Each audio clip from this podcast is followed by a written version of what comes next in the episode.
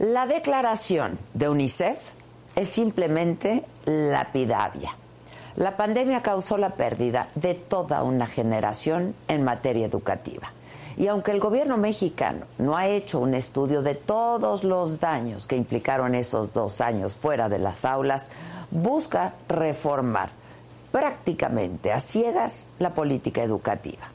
Y no para implementar nuevos conocimientos o reforzar habilidades básicas en las que pues estamos reprobados, como entender un texto y hacer operaciones aritméticas, matemáticas. Lo que quiere es que desde las escuelas se combata el colonialismo, el patriarcado, el racismo, la homofobia y el neoliberalismo. Este tema, el de la educación, debería ser primordial en la agenda nacional, porque es ahí donde se juega el futuro del país. Y no es un cliché. Es cierto, México es un país misógino, racista y clasista. Y eso invariablemente tiene que ver con lo que aprendemos en la escuela y en la casa.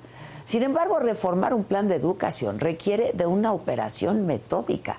En cualquier país medianamente serio, lanzar un programa nuevo de educación implica años de conocimiento previo. Se hacen consultas con expertos, con los maestros, foros de debate y esencialmente se hacen evaluaciones. Y lamentablemente ese, ese no es el caso de nuestro amado país. A dos semanas del arranque del próximo ciclo escolar, con el sexenio en su último tramo y luego de tres titulares al frente de la Secretaría de Educación Pública, el gobierno federal presentó un nuevo plan de estudios cuyo carácter es meramente ideológico. No hay una ruta pedagógica clara, indicadores para saber cómo, cómo se va a evaluar la implementación. Y con el tiempo tan justo, es evidente que los profesores no estarán preparados para impartir este nuevo programa de estudios. Insisto, una política pública de educación es un tema muy serio. No se trata de retórica, de acuerdos magisteriales o consecuencias solo para este sexenio. Estamos hablando del futuro de millones de niñas, niños y adolescentes. Hablamos del rumbo que va a tomar este país. Presidente, con el futuro de las próximas generaciones no se juega. El costo no lo pagará solo la clase política en el poder. Las consecuencias serán para toda la nación, para todo nuestro país. Por lo pronto, serán 30 escuelas en cada uno de los estados del país los que van a implementar este nuevo plan de estudios. Pero no está claro cómo se va a medir el impacto, es decir, cómo se califica el clasismo, cómo se evalúa la misoginia. Y más allá de la ideología, no debemos dejar fuera de la discusión que en habilidades clave, insisto, ¿eh? Como leer, escribir y hacer algunas operaciones matemáticas, nuestros niños están reprobados. Quizá ustedes mismos lo han visto en casa. Este país lleva años con retraso educativo. La pandemia lo agravó. ¿Cuánto? ¿Cuánto? No lo sabemos todavía, porque el gobierno no se ha ocupado de evaluar el impacto. Quizá es porque los niños no votan o los niños no son un megaproyecto para este gobierno. Es duro aceptarlo, pero los niños y jóvenes de hoy no tienen las habilidades que requieren los puestos laborales, que facilitan la movilidad social y que implican el progreso. Esa, esa es la verdadera discusión, urgente. Y claro, por supuesto que hay que replantear cómo se enseña en México, pero habrá que hacerlo bien. Hagámoslo como el futuro y pensando en el futuro Nuestras generaciones lo reclaman y lo merecen, pero además es un derecho. Porque como dijo Simón Bolívar, que gusta mucho allá en Palacio Nacional, las naciones marchan hacia su grandeza al mismo paso que avanza su educación. Yo soy Adela Micha y así comenzamos.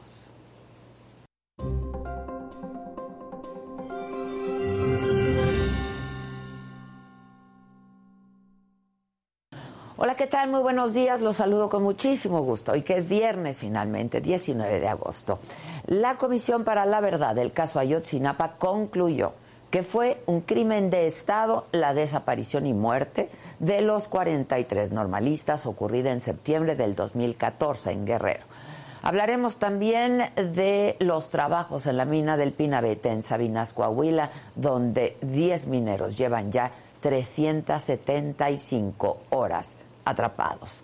Una noche violenta en Colima. Incendian una decena de vehículos. Hubo balaceras en dos municipios del estado. Esto luego de la detención de José Bernabé N. Le llaman la vaca, líder del cártel independiente de Colima. En los otros temas, varios grupos de montadeudas en la Ciudad de México eran coordinados desde China. Esto reveló el secretario de Seguridad Omar García Harfush. La actriz y cantante Laura León abrirá su OnlyFans y le irá bien. La inseguridad de las carreteras esta vez afectó al deporte. Trataron de asaltar a los leones de Yucatán en la México Puebla. De todo esto y mucho más estaremos hablando esta mañana en la mesa de Me lo dijo Adela. No se vaya.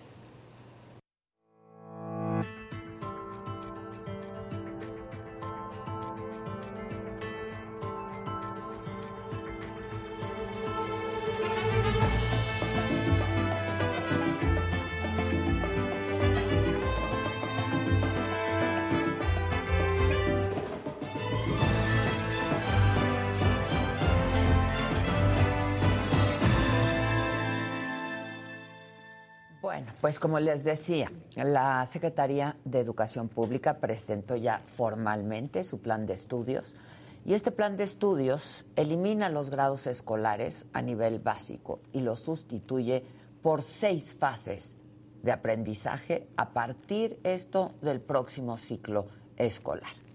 Este programa va a tener una etapa piloto a nivel nacional en 30 planteles de los niveles preescolar, primaria, y secundaria de educación de todos los estados de la República. Así es que no va a entrar en vigor de manera inmediata en todas las escuelas del país. Esto ocurriría hasta el ciclo escolar 2023-2024. Pero un poco para que hablemos de esto, eh, vamos a hacer contacto en este momento con Silvia Schmelkes. Eh, ella es académica del Instituto de Investigación para el Desarrollo de la Educación, justamente de la Universidad Iberoamericana. Conoce muy bien el tema, es una experta en la materia. Ahora sí que hablando de educación. Eh, Silvia, ¿cómo estás? Buenos días. Hola, ¿qué tal Adela? Buenos días, buenos días a tu auditorio. Me da mucho gusto saludarte. Oye, pues tus primeros apuntes sobre eh, esto que se ha presentado en términos de educación. Pues sí, mira, a mí me parece que desde luego la educación requiere de reformas y requiere de revisiones. Eh, pero el problema ahora es que estamos viviendo una tragedia educativa a consecuencia de la pandemia, que exige pues una concentración de las actividades de la Secretaría de Educación Pública en atender los efectos y las consecuencias que son trágicos, son verdaderamente terribles, ¿no? Eh, yo creo que, bueno, desde luego hay un efecto sobre los aprendizajes, que como bien decías, desgraciadamente no contamos con datos duros de evaluación, eh, pero sí hay, digamos, algunas estimaciones que nos permiten optimistamente decir que al menos se han perdido dos años de aprendizajes fundamentales. Y también tú decías bien, los aprendizajes que más importan son aquellos que permiten seguir aprendiendo, que son las habilidades fundamentales, las básicas, la escritura y el cálculo eh, de manera más importante. Y por otra parte, pues también durante la pandemia se perdió todo lo que se aprende por la convivencia. Esto, todo lo que se aprende en un ambiente social, eh, en aprendizajes mediados socialmente, ¿no? Entonces también eso se tiene que recuperar. Sabemos de los efectos eh, socioemocionales que ha dejado la pandemia en muchos niños, el hecho de que ahora se están encontrando los docentes, aunque los niños son muy tímidos, tienen dificultad para socializar, todo eso hay que trabajarlo porque la socialización que permite la escuela es lo que conduce a eh, el desarrollo de cuestiones tales como la participación, eh, la construcción de paz, eh, la ciudadanía, ¿no? Y entonces, bueno, eso también se perdió durante la pandemia. Pero yo creo que más grave que eso es, nosotros somos un sistema educativo, bueno, nuestro, nuestro país es muy desigual y el sistema educativo lo refleja, el sistema educativo es sumamente desigual y la pandemia exacerbó esa desigualdad, ¿no? Porque, bueno, la manera como se pretendieron suplir como se pretendió suplir la ausencia de clases, pues fue a través de la tecnología, y esto no es exclusivo de México, así fue en todo el mundo, ¿no? No había otra. Pero cada quien lo pues, enfrenta de una manera distinta, ¿no? Cada país lo enfrentó y lo atajó de manera distinta. De manera diferente, y además, bueno, pues la tecnología no está bien distribuida en nuestro país, y eso lo sabemos bien. Eh, yo creo que fue importante el haber intentado que la televisión supliera la falta de acceso a teléfonos inteligentes, computadoras, internet, pero pues la televisión tiene, tiene el problema de que quien está detrás de la pantalla supone que todos los que están del otro lado están en el mismo nivel. Y entonces los niños que no pueden seguir la clase pues se van retrasando hasta que simple y sencillamente dejan eh, de seguir las clases y pierden el conocimiento y muchas veces deciden pues ya no continuar estudiando. Tenemos el dato de que hay alrededor de un millón cuatrocientos mil niños, niñas y jóvenes que no se volvieron a inscribir en la escuela. O sea, es el tamaño la de la deserción. es enorme. Y también, evidentemente, esa deserción pues afecta más a los más pobres, a estos que no que tuvieron dificultades para aprender, además de las razones socioeconómicas. ¿no? Entonces, desde mi punto de vista, digo, a mí me parece que es importante renovar planes de estudio, pero desde mi punto de vista, en este momento, lo que tendríamos que estar haciendo es atender las consecuencias de la pandemia, porque si no, vamos a tener ahí un problema generacional. Incluso se habla de una generación estigmatizada porque se sabe que la generación de la pandemia es una generación que aprendió menos. ¿no? Entonces, bueno, me parece que son esas son las prioridades de una política educativa nacional, eh, pues a nivel eh, internacional creo que esto está bastante más claro en muchos países, esto se está atendiendo, eh, y pues desgraciadamente en México yo no veo cómo estamos atendiendo el, asunto de la, recuperación de los aprendizajes, porque no hay metodologías que permitan eh, una educación inclusiva, la agrupación de los estudiantes por niveles de logro previos, eh, una educación que atienda más a los que más lo necesitan, que le den más recursos y más apoyo. No estamos haciendo eso, no estamos atendiendo este asunto. Tampoco estamos priorizando contenidos curriculares para este, fortalecer justamente las habilidades fundacionales a las que me refería. Entonces, independientemente del plan de estudios, que lo podemos comentar y podemos este, hacer un balance, eh, creo que el foco de la Secretaría de Educación Pública está desviado. Tendría que estar en atender las consecuencias. Ahora, sobre este plan de estudios, yo no sé si tú coincidas, pero está más bien orientado hacia la ideología, ¿no? Más que a, la yo, yo lo que considero es que hay una justificación muy ideologizada del nuevo plan de estudios. Eso sí, incluso las primeras versiones que a mí me tocó leer, pues eran alrededor de 50 páginas, una tercera parte del documento era un discurso totalmente polarizante, ideológico, donde todo lo anterior este, había sido un error y era un dictado de eh, la OCDE y del Fondo Monetario Internacional, y bueno, desde luego era neoliberal y era neocolonial y todo esto. O sea, eso es el, discurso, ¿no?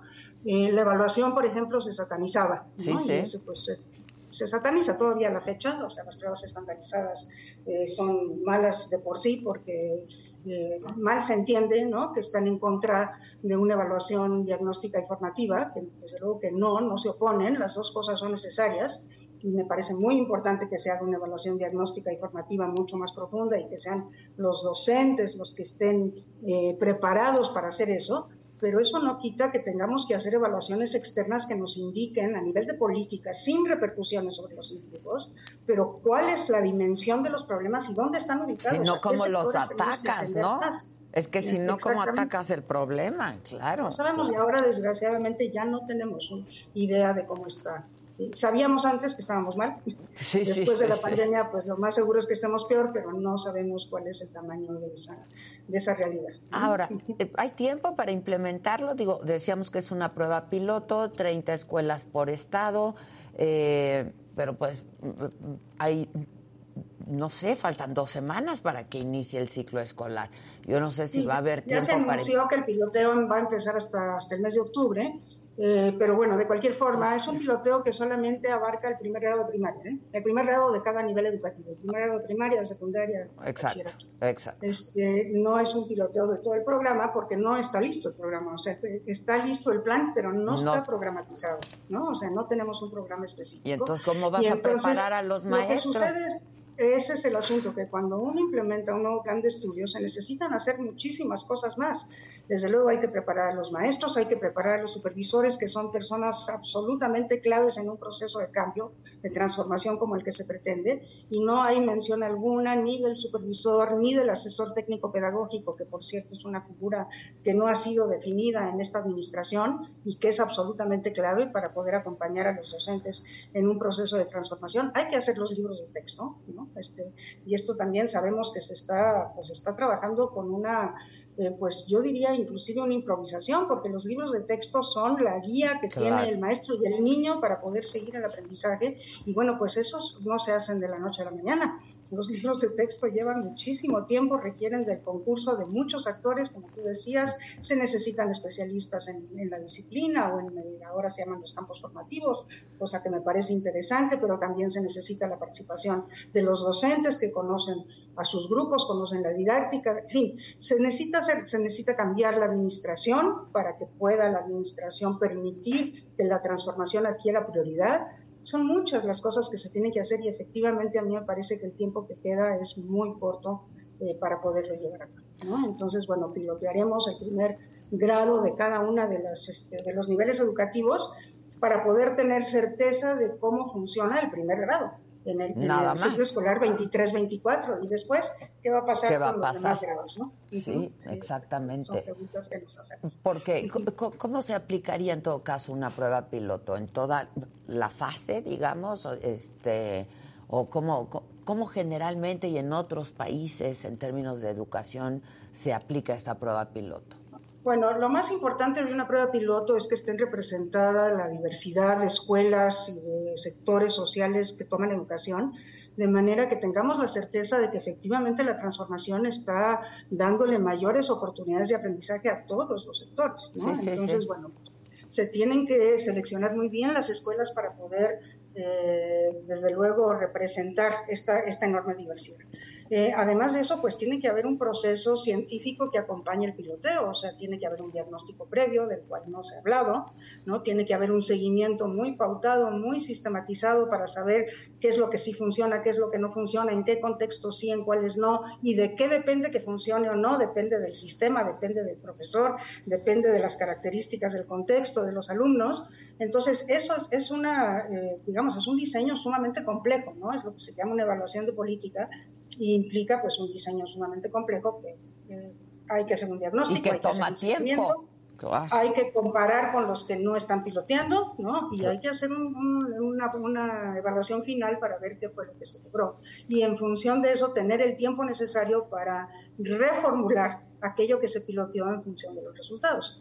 Y bueno, pues evidentemente los dos años que nos quedan de, este sexenio pues son demasiado pocos para poder hacer todo eso. Ya.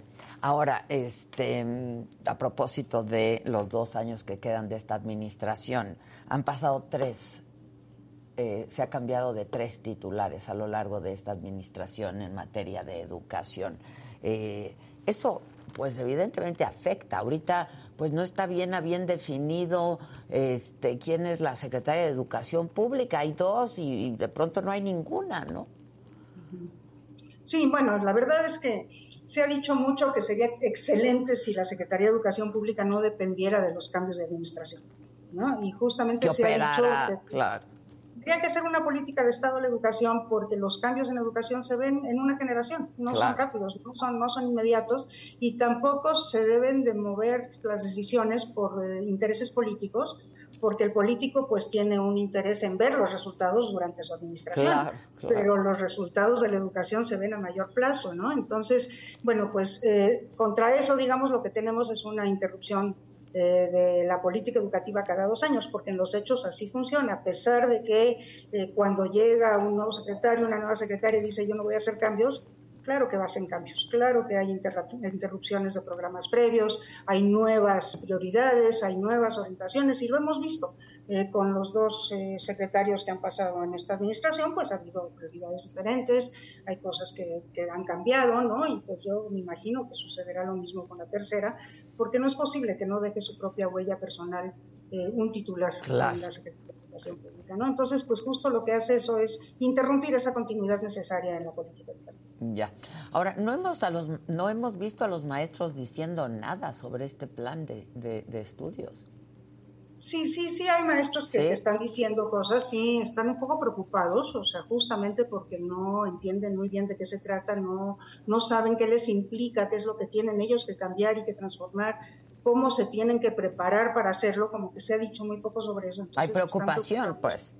Y claro, y también pues hay esta preocupación por la no participación en el proceso de diseño de los planes de estudio. Sí han participado docentes en el proceso de diseño, pero y también ha habido asambleas, pero han sido asambleas, ¿no? En donde se presenta el plan de estudios y lo que se pretende como resultado, digamos, de la presentación es su aprobación, ¿no? Y ahí han participado maestros seleccionados en todos los estados, pero como como gremio, como academia del magisterio, pues no se sienten ellos dueños de lo que de alguna manera se está presentando. Entonces hay como mucha incertidumbre, mucho desconcierto, mucha confusión, este, y esto se, se manifiesta, ¿no? Sobre todo en redes sociales, que es a donde los, los profesores se manifiestan. Eh, y sí lo han dicho, ¿no? Sí lo han dicho y pues creo que hay que atender estas inquietudes que son, yo creo que muy legítimas, ¿no? Este, Silvia, otro asunto em, que, preocupa son las escuelas de tiempo completo, ¿no? Sí, bueno, bueno eso es la otra cosa que ha sucedido es que los programas que estaban orientados a la equidad, como los programas de escuelas de tiempo completo, eh, fueron eh, cancelados durante esta administración. Sí, sí, exactamente. Entonces, bueno, por ejemplo, el de escuelas de tiempo completo se borró, se borró el programa Oportunidades, que se convirtió solamente en becas. Eh, desapareció el programa de inclusión y equidad educativa que atendía a indígenas, discapacitados, telesecundarias, jornaleros agrícolas, migrantes, es decir, sectores que se conoce que tienen dificultades especiales. Todo eso se eliminó, todo el recurso que se iba a los programas eh, orientados a la equidad se fue a las becas, ¿no?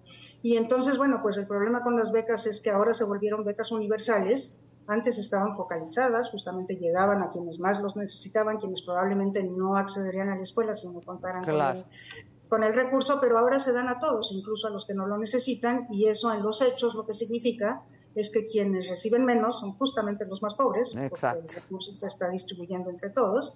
Por un lado eso, y por otro lado que cuando todo se dedica a becas, eh, lo que sucede en el sistema educativo y específicamente en la escuela no, no se transforma. ¿No? O sea, sí se abre la posibilidad de que accedan, de que permanezcan, pero la escuela sigue igual.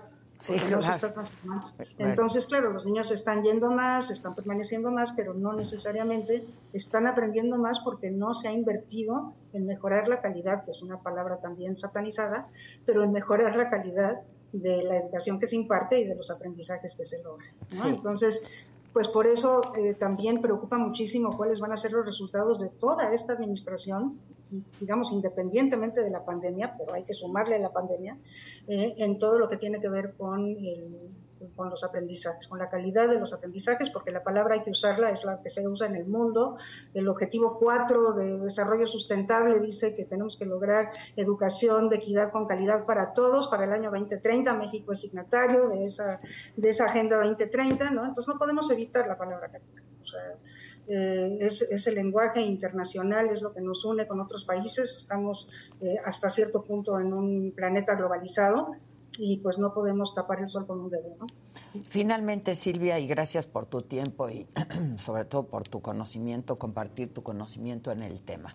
Esto no debe de tomarse a la ligera, porque esto tiene impacto en la sociedad y en el país, ¿no? A corto y largo plazo, Silvia pudiéramos hablar un poco el impacto a corto plazo y largo plazo. No, mira, la educación es un, es un proyecto tanto de corto como de largo plazo. Claro. Los niños que están aprendiendo están aprendiendo hoy, les sirve hoy, pero también están aprendiendo para su futuro, están adquiriendo aquello que van a necesitar para desempeñarse en la vida. Y no me refiero solamente al trabajo, también en su vida ciudadana, en su vida familiar, en su propia vida personal. Para relacionarse, claro, claro. Para, exactamente, ¿no? Entonces, bueno, todo eso pues se está adquiriendo en su proceso educativo. Entonces, cuando ese pierde calidad o cuando no eh, se distribuye de manera equitativa entre todos los sectores, pues la repercusión eh, sobre las personas es enorme, pero sobre el país. Eh, imagínate tú que tú tienes generaciones enteras que no están siendo eh, formadas con las habilidades necesarias para desempeñarse en todas las esferas de la vida. O, o, lo están adquiriendo de manera este, pues no suficiente, ¿no? Entonces, bueno, pues ¿quién sufre? Desde luego las personas sufren y las familias, pero el país sufre porque el país no se desarrolla. Entonces, la mejor inversión a largo plazo que puede hacer un país es una inversión en su educación. Educar no es un gasto, es una inversión.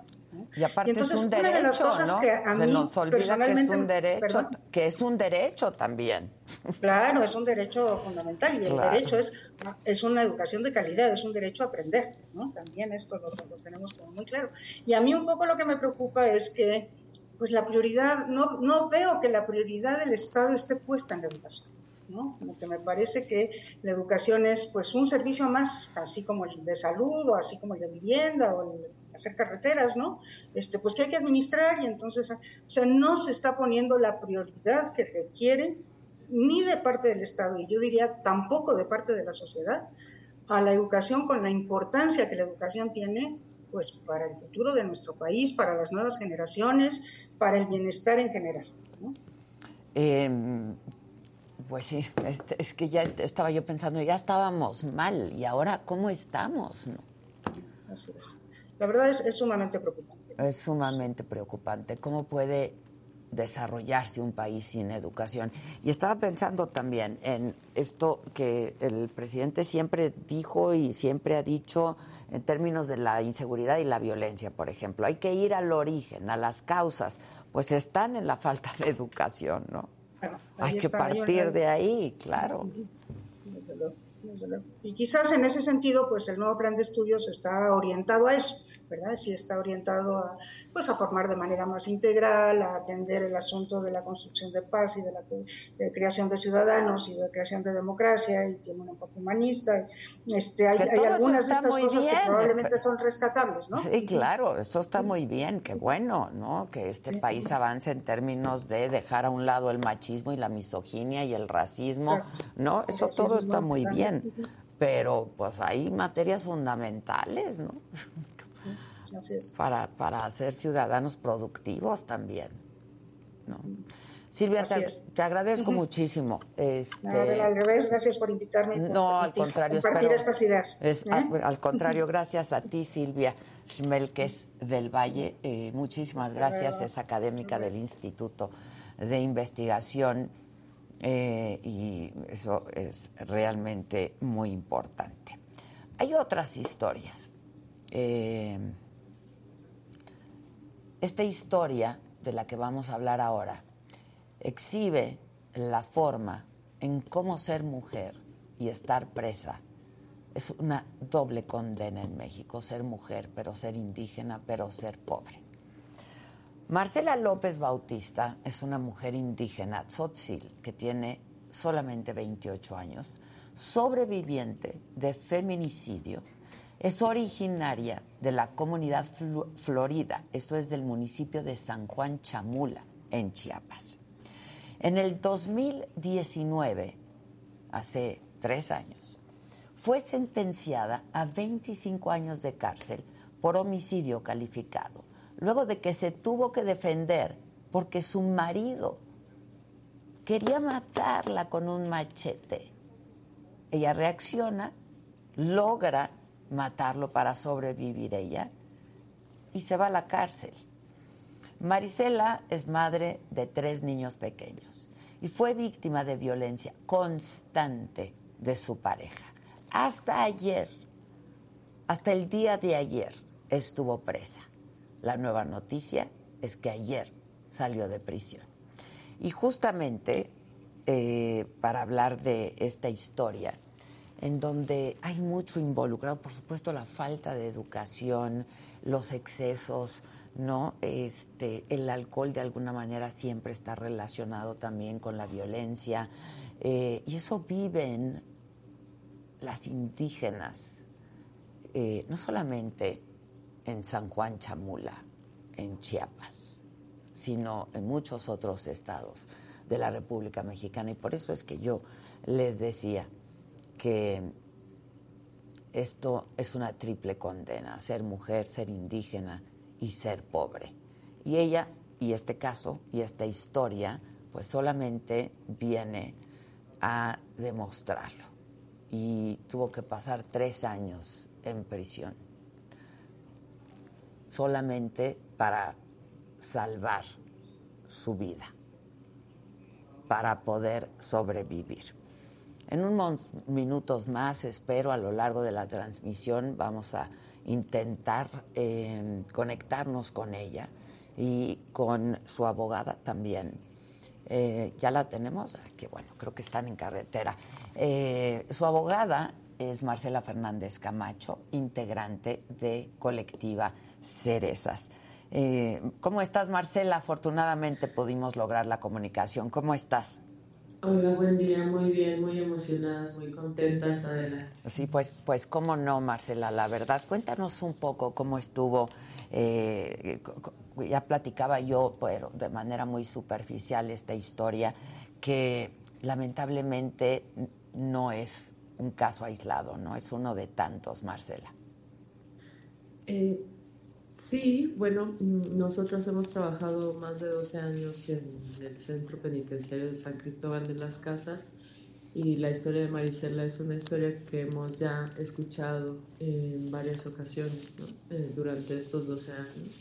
Se trata de mujeres que viven en condiciones de violencia estructural y de violencia feminicida repetida en un continuum de violencia y que finalmente cuando están en una situación límite pues se defienden, pero eso no es visto así por la, por la ley, por la justicia, sino que son criminalizadas y eso, bueno, desencadena un ciclo que finalmente también condiciona una exclusión social para sus hijos y sus hijas. Finalmente logran eh, pues que salga de prisión y fue un proceso pues de tres años, ¿no? Que, que ella estuvo eh, en prisión.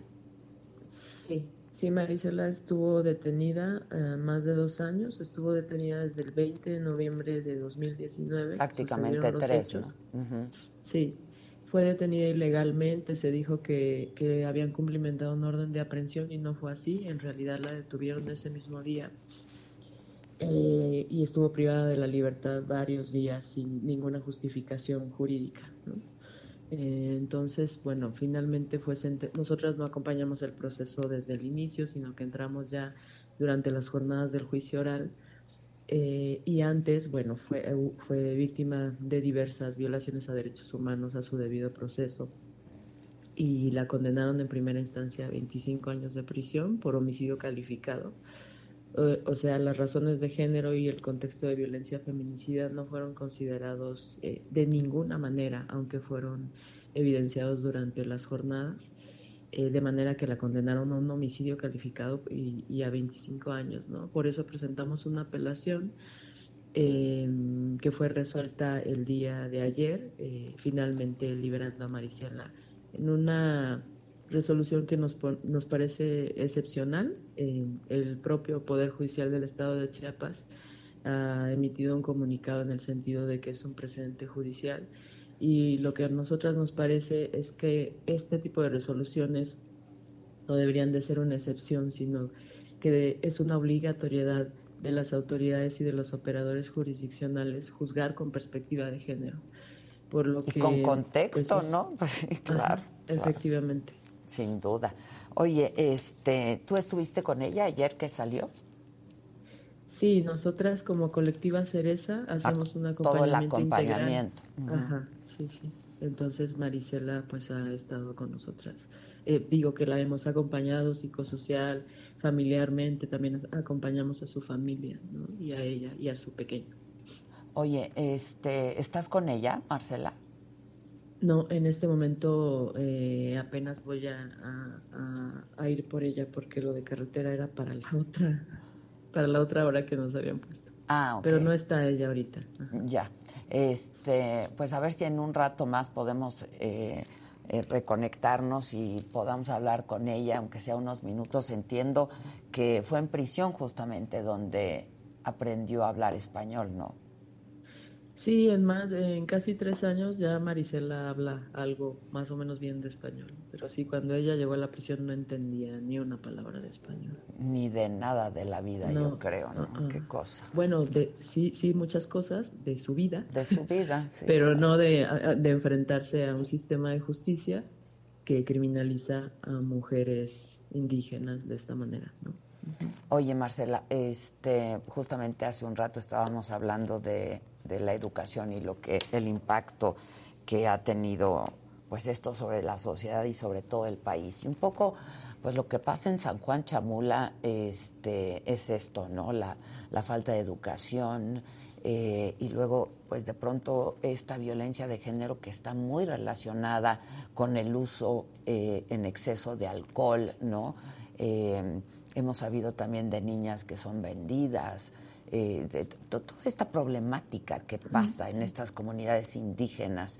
Te hablo particularmente de San Juan Chamula porque yo hace algunos años estuve ahí haciendo toda una serie de reportajes, hablando con, mujeres de todas las edades, ¿no? Y esto es un poco, eh, pues, la consecuencia de todo esto, ¿no? Eh, nosotros como colectiva Cereza también hemos acompañado procesos con las comunidades y procuramos no estigmatizar a las comunidades indígenas. Creemos que eso es algo que, eh, bueno, que no hacemos, ¿no? Eh, este, estos hechos sucedieron en el ejido La Florida, en Rincón Chamula. Mm. Este, sí, efectivamente hay una falta de acceso a la educación eh, generalizada en esa comunidad. Yo de lo que te puedo hablar en este caso es de lo que arrojó el peritaje en antropología social que elaboró la, eh, una antropóloga solidaria. Eh, y ese peritaje antropológico arrojó que efectivamente había una normalización de la violencia feminicida y también pues había un contexto de, violación, de violencia estructural en el sentido del no acceso a derechos elementales, a derechos económicos, sociales y culturales, por lo menos en cuanto a la familia de Marisela, ella, y pues sí, un poco también se exploró en la comunidad. Sin duda. Este y bueno, estos contextos, perdón, de violencia estructural siempre recrudecen la violencia feminicida. Sí, sí, sí. Este, oye, Marcela, eh, ¿cómo la viste ayer que ya fuera de prisión? Eh, no, pues Marisela estaba muy contenta. Primero, bueno, es, es que ya, como hemos acompañado varios casos, pues lo que sucede es que primero están en shock. Eh, generalmente cuando les dicen que ya van a salir no lo creen. Eh, es algo que a veces también nos pasa a las que acompañamos, sí, claro, porque nos enfrentamos a un sistema en el que es bien difícil. Pero primero están en shock y luego ya estaba muy contenta, ¿no? Este, eh, me comentaban las compañeras que están ahí adentro que, que lloraba de alegría y, y, y el pequeñito está estaba muy contento. Ayer fuimos a pasear en el centro y era la primera vez que él veía la calle, ¿no? Eh, sí, sí. Entonces, bueno, para él fue muy impactante todo y estaban muy felices. Pues, pues felicidades, Marcela. Y intentamos un ratito, en un ratito más, a ver si podemos hablar algunas palabras con Marisela, ¿no? Sí, muchas gracias. Gracias a ti, Marcela. Muchas gracias. Muchas gracias. Marcela Fernández Camacho, integrante de colectiva Cerezas. Es una historia que, como yo decía, pasa con demasiada frecuencia. Lamentable y tristemente con demasiada frecuencia. Hoy es viernes y hoy, esta noche, por este mismo canal de la saga, Macanota, 8 de la noche. Ya llegó su macanota para que cierren la semana. Eh, Ven, la macanota los hace sonreír. Con una sonrisa de oreja a oreja. Esta pareja se dio cuenta de que en una de esas. Deja tú que sean dos mujeres. De que en una de esas eran hermanas. ¡No, ¿Qué la señorita Laura? Esta mujer se le ocurrió que era una súper idea decorar con piedritas su BMW como, o sea, como si fueran uñas, le están diciendo ahí uñas en Navidad.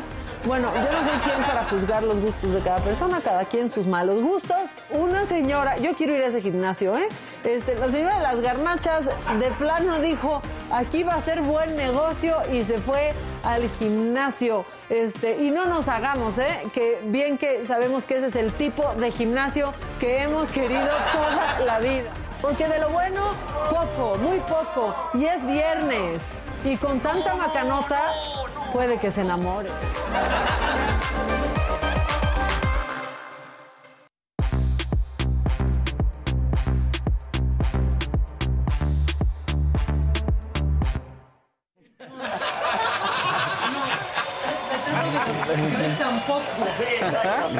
Sí, sí, sí, sí. Chiste local. ¿Cómo estamos hoy? ¿Todo chido? Todo chido. Bien, abstemio, bien, bien, bien. Yo me declaro abstemio. Eso ya no está padre. a su auditorio. Gente, bandera. Gente, ¿qué hace esto posible? Exacto. Buenos días. Tengo mucho amor hoy a la gente. Yo que hace también. Esto posible. Sí, y hoy no queremos mentarle la madre a No, nadie. Ni a los productores del chat. No, los amamos. claro. Ole, puro amor. Ni a los corregidores del chat. No. No, los amamos. Muchísimo, muchísimo los amamos. Qué bueno que están bien, muchachos. Igualmente, Todo Ade. chido, todo chido. Todo chido. Que vamos a darle, ¿no? Como está la Venga. inflación, estamos Est- bien. Estamos A bien. rascarle al cheque. Bien, Vamos. venga. Am- productor y amigos.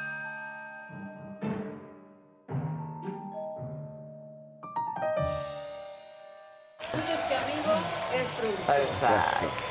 Bueno, es viernes. Ayer, mucho dislate.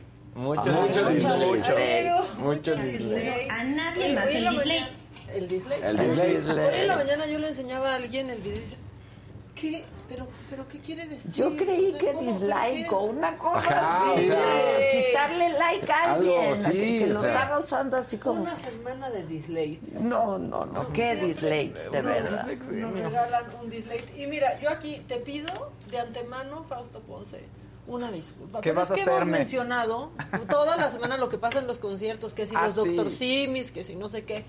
Pero la verdad, este es mi México.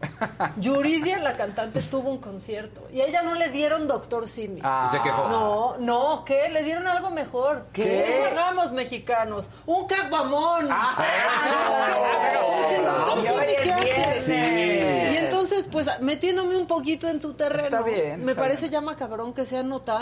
Simi, ¿qué es hace? viernes.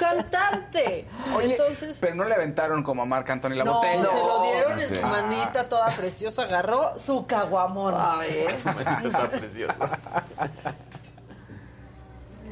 ¿Qué me van a dar? Mi caguamón. Eso. Y aparte es Yuriria, no le den, o sea, no le den una coronita. No, denle litro y medio.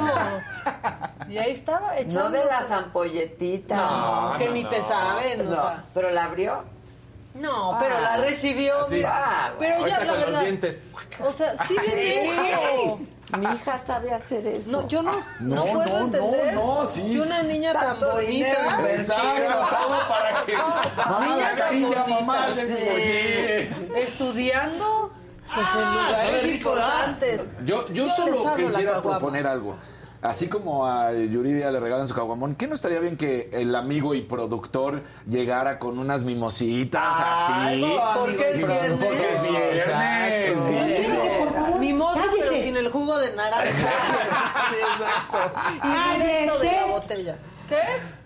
¡Cállese! Ándale. Ándale, Órale, anda callando sí, no. Está atacando productora. nuestro derecho a la libre expresión. Ay, yo sí lo hubiera abierto la Ay, que claro, ya Pues sí. Sí, claro que sí. o sea, no, show. pero imagínate. Ay, gracias. Si hubiera estado No, abierta, no. no, No, si hubiera estado abierta, es que no, pero- quedando Me cerradita. van a drogar. Pero imagínate, ¿qué viene después de un gran trago de cerveza? Perdónenme. Un gran eructo. Un gran eructo cantando. No, Bueno, no. lo abres, le das un O sea, traguito. así se gana Y ya le haces, espérame. Ah, Así se gana el pueblo, o canta así, O sea, ¿no? pero imagínate, pero no lo ves. haces como- No. No, no. En ese momento, si a lo no mejor se la va gente- a acabar la caguama de uno, le va a dar. Ah, Pero no, se acaba la caguama de uno y ya mismo Exacto, se ya no va. No, concierto. en ese momento la gente se vuelca y dice es del pueblo. Claro. Toma de la caguama, sí, cierto. Sí. Sí lo Bueno, pues ahí está. Y Entonces, dice mi hija que no la balcón. No. Yo pensé que te iba a escribir. Dentadura.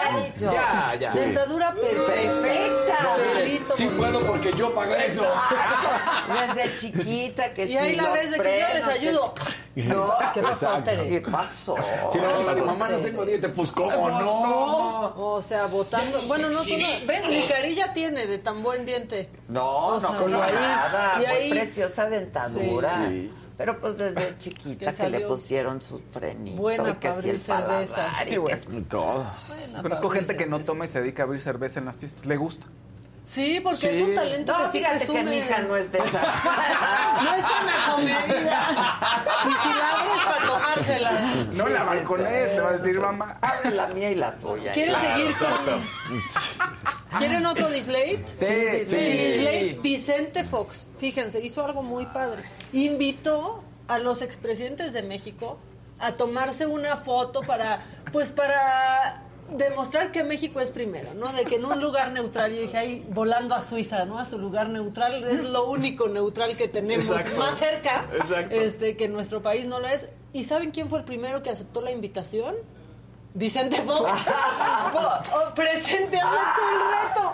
Ok. ¿Qué le pasa? bueno. Eso es como Está generación. muy chistoso, pero es que Vicente debe. Es como generacional, como que no entiende que así no debería. Ya O sea, es que haber explicado. de señores usando Exacto. internet. Exacto. Es el ejemplo de que secciones. Exacto. si la vende, la consume. Eh, sí, y es lo exacto. que no se debería hacer porque quería ser Es que ahora empresario es de Dislate. Dislate Fox. Dislate Fox. No, Dislate claro que Fox. quiere O sea, ser empresario de cannabis. Y que no consume a su producto, Exacto. que se presente. Él se invitó. Es, ¿Saben qué? Me recordó. a Yo voy, cuando- los invito, yo voy. Exacto. Exacto, O sea, sí. Es mi fiesta No, de cumpleaños, ir. confirmado yo. Oye, Vicente, ¿cómo ves? Te invito a una fiesta. ¿Cómo irás? Y lo estoy pensando, Vicente. Así es. Sea, es una locura. Pero me recordó una cosa que cuando Laida Sansores era senadora, que, que la cachaban siempre jugando Candy Crush en el Senado, un día puso un tuit, ¿no? Como de, presenté tal, tal, tal. Y el tuit de abajo era de Laida Sansores diciendo, muy bien, senadora. Se hizo muy famoso. Y era pues Laida Sansores tuiteando, o sea, seguro tiene una cuenta alterna, pero no le dio Switch account. Puso, muy bien, senadora. cuenta. Ah, el community le escribió el primero y ella respondió el segundo. Exacto. Muy bien, senadora. Bueno, este, yo también, como es viernes y no queremos ver solo los dislates de los políticos, traigo uno civil. Y esto es la importancia, la importancia de contratar las cosas originales. Porque pues esta chava, señora, señor, no sé quién haya contratado a Monster Inc. dijo, voy a ser muy feliz a mi bendición. Y de pronto le llegó la versión Chemo de Monster Inc. Quiero que vean, le llegó la pandilla de Vive sin drogas a la niña. ¿En serio? ¿En serio? Ahí está, bien feliz, ¿no? Y ahora quiero que vean lo que va a llegar. Y llega el sushi del Efter. El Zully del After. ¿Qué es eso? ¿Qué es ese Zully? Ay, Dios santo. No, O sea, no. ¿qué es ese Zully? Ya, Todos están riendo. Ven, No, no, no. No, con no. el cierrezote ahí, pero aparte parece un Yeti, pero todo beso. Pero están todos bien contentos con. Están todos Sí, burlándose. pues todos ya les pero se ve vean la cara de los asustado. niños. Ay, le cayó lo. Todavía se le cae la máscara. Odio, por cierto, ese robotcito del TikTok que no sabe de acentos. Pero vean, por favor, lo que llega. O sea, No, espérate, la sí. del aro. esa sí llegó No, bien ese cruda. ¿es Bu. Bu? Es Sí. Bu. Pero esa sí asusta. Y esa sí asusta, esa sí es Bu. Pero, bu, exacto. Qué, ¿Qué es miedo. eso? No, no, no, no. Los niños traumatizados ya. Vean, o sea, pero vean, o sea, parece Bu muerta. Ahí está ya fumando. claro. O sea, ya hasta lo aceptaron. Sí, sí Vean pachecones, Es como Bo de Walking Dead. Y ahí todavía le dicen la manita, la manita, y se pone que su mona de guayaba. O sea, Su mono de guayaba. No. No, ya. Bueno, por eso contraten a la versión original. Sí, exacto. Y hablando de parodias, le hicieron una pregunta a Alejandro Moreno, que que casi lo hace enojar y sus cuates como le dije, no, ya regrésate, regrésate. Tranquilo, tranquilo. Sí lo provocaron un poco los reporteros, o sea, sí querían fregar, pero está bueno porque dan material. Desde la cárcel presidiría el PRI. Oye, tienes que te digo una cosa, vamos a ganar con la coalición, hermano. Muy, muy bien. Pero desde la cárcel seguirá dirigiendo al PRI. Los corruptos de Morena. Desde la cárcel. Y entonces señor como, no, no caigas en provocaciones, manito. vete". Exacto, tranquilo, tranquilo, No, Esa no- a ver, vuelve a la poner. Sí. Desde la cárcel presidiría el PRI. Oye, tienes que te digo una cosa, vamos a ganar con la coalición, hermano. Muy, muy bien. Pero desde la cárcel seguirá dirigiendo al PRI. Los corruptos de Morena. Híjoles. Sí, y ya- los corruptos de Morena, ya también, o sea, porque también alito de, ay, me denunciaron, pero Renato Sales en friega está bailando y sube, o sea, eso que ya no se compara. Bueno. Y luego tengo una más. Esa no la supero, ¿eh? No, no, La de no, Renato tampoco. Sales no. No, pero aparte le hace, le hacía como así. Como picaresco, sí, Sí, como Exacto, travieso. ¿Qué tra- Como señor tratando de ser sexy. Exacto, primero Sí, bailando claro. No la supero, ¿eh? Pero tuvo efecto. Tuvo efecto, porque viste que se voltea la- y como que se hace Sí, y hace. la señora Ortega hace loquillo, loquillo. Bueno, No, uno no, más. super. Al secretario de Turismo se me quedó ayer y la verdad es que para viernes está increíble. Le salió una sobrina que es una patana, pero no es su sobrina. No es su sobrina, pero ella dijo. Soy sobrina del secretario de turismo, muévanme de este camastro. Y ahí la vieja No. echada, echada en el desparrame. A total. ver.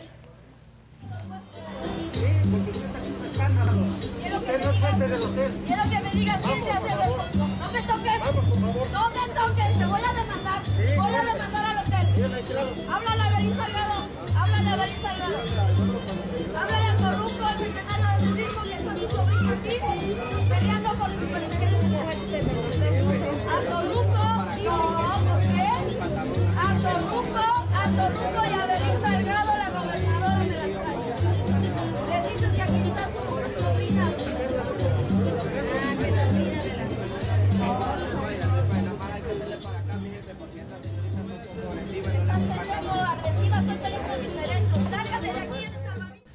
Sácame de aquí, a ver, sácame de aquí. Yo creo que estaba en estado inconveniente. sí. Y en otro- y en otro Estado video-. Exacto. Pero sí se equivocan al quererla jalar. Dices, no, ahí. dos, lo que pasa es que no sabemos por qué la quieren. No, Es que creo que le dio el aire. En otro video. Iba tan bien hasta que le dio el aire. Sí. En otro video muy decente, otra persona dice, no, pero ya quítese. ¡Me molesta tu cara! Quítate, quítate, me molesta tu cara. No, muy malita también Háblale a reaccionó. Evelyn Salgado. Pero dígale a Torruco. Que aquí está su sobrina. Se hizo tan grande porque, a ver, también todos, todos los fifís de Twitter esperan una de un funcionario de la 4T, ¿no? Mira a tu sobrina, no porque alguien diga Ah, soy sobrina, es, eh, sobrina. claro. Ahí van Se hizo enorme, se hizo enorme y tuvo que salir nada más en un tuit a desmentir todo Que de, pues no es mi sobrina, yo a la dama no la conozco. Es como yo con mi padrino Slim. Ah, sí, claro. Pero bueno, pues eso... Es la clásica de no sabes con quién te metes. Exacto, exacto. Pues no, güey. Pues, Pues, no. por supuesto que no. Ay, odio a los faroles. Sí. ¿Tú no sabes quién soy? Los faroles. Ya, la, si El hijo del un papá. error, Exacto. ya, caramba. Sí, pues, eh. El name dropper es bien noventero. Bien, Ay, ¿Verdad? Sí, sí, Pero sí, hay o gente sea, que vive del Y name ochenta- dropper. eh, no, y ochentero, Maca, todavía. Hay unos que hasta hacen reservaciones para conseguir lugar. en- A nombre de otros. Ajá. Es que yo soy. Conocí Sí. a alguien. Yo soy el Sí, hijo de mi papá. Por suerte ya no, por suerte ya no, pero conocí a Ya lo cancelaste. Cancel, que he bloqueado. O sea, y cancelado, cancelado. cancelado. Entraste al club y así saliste. Persona. Muy bien, el Persona. que sigue, por favor. La que Persona. sigue, por favor. Como decía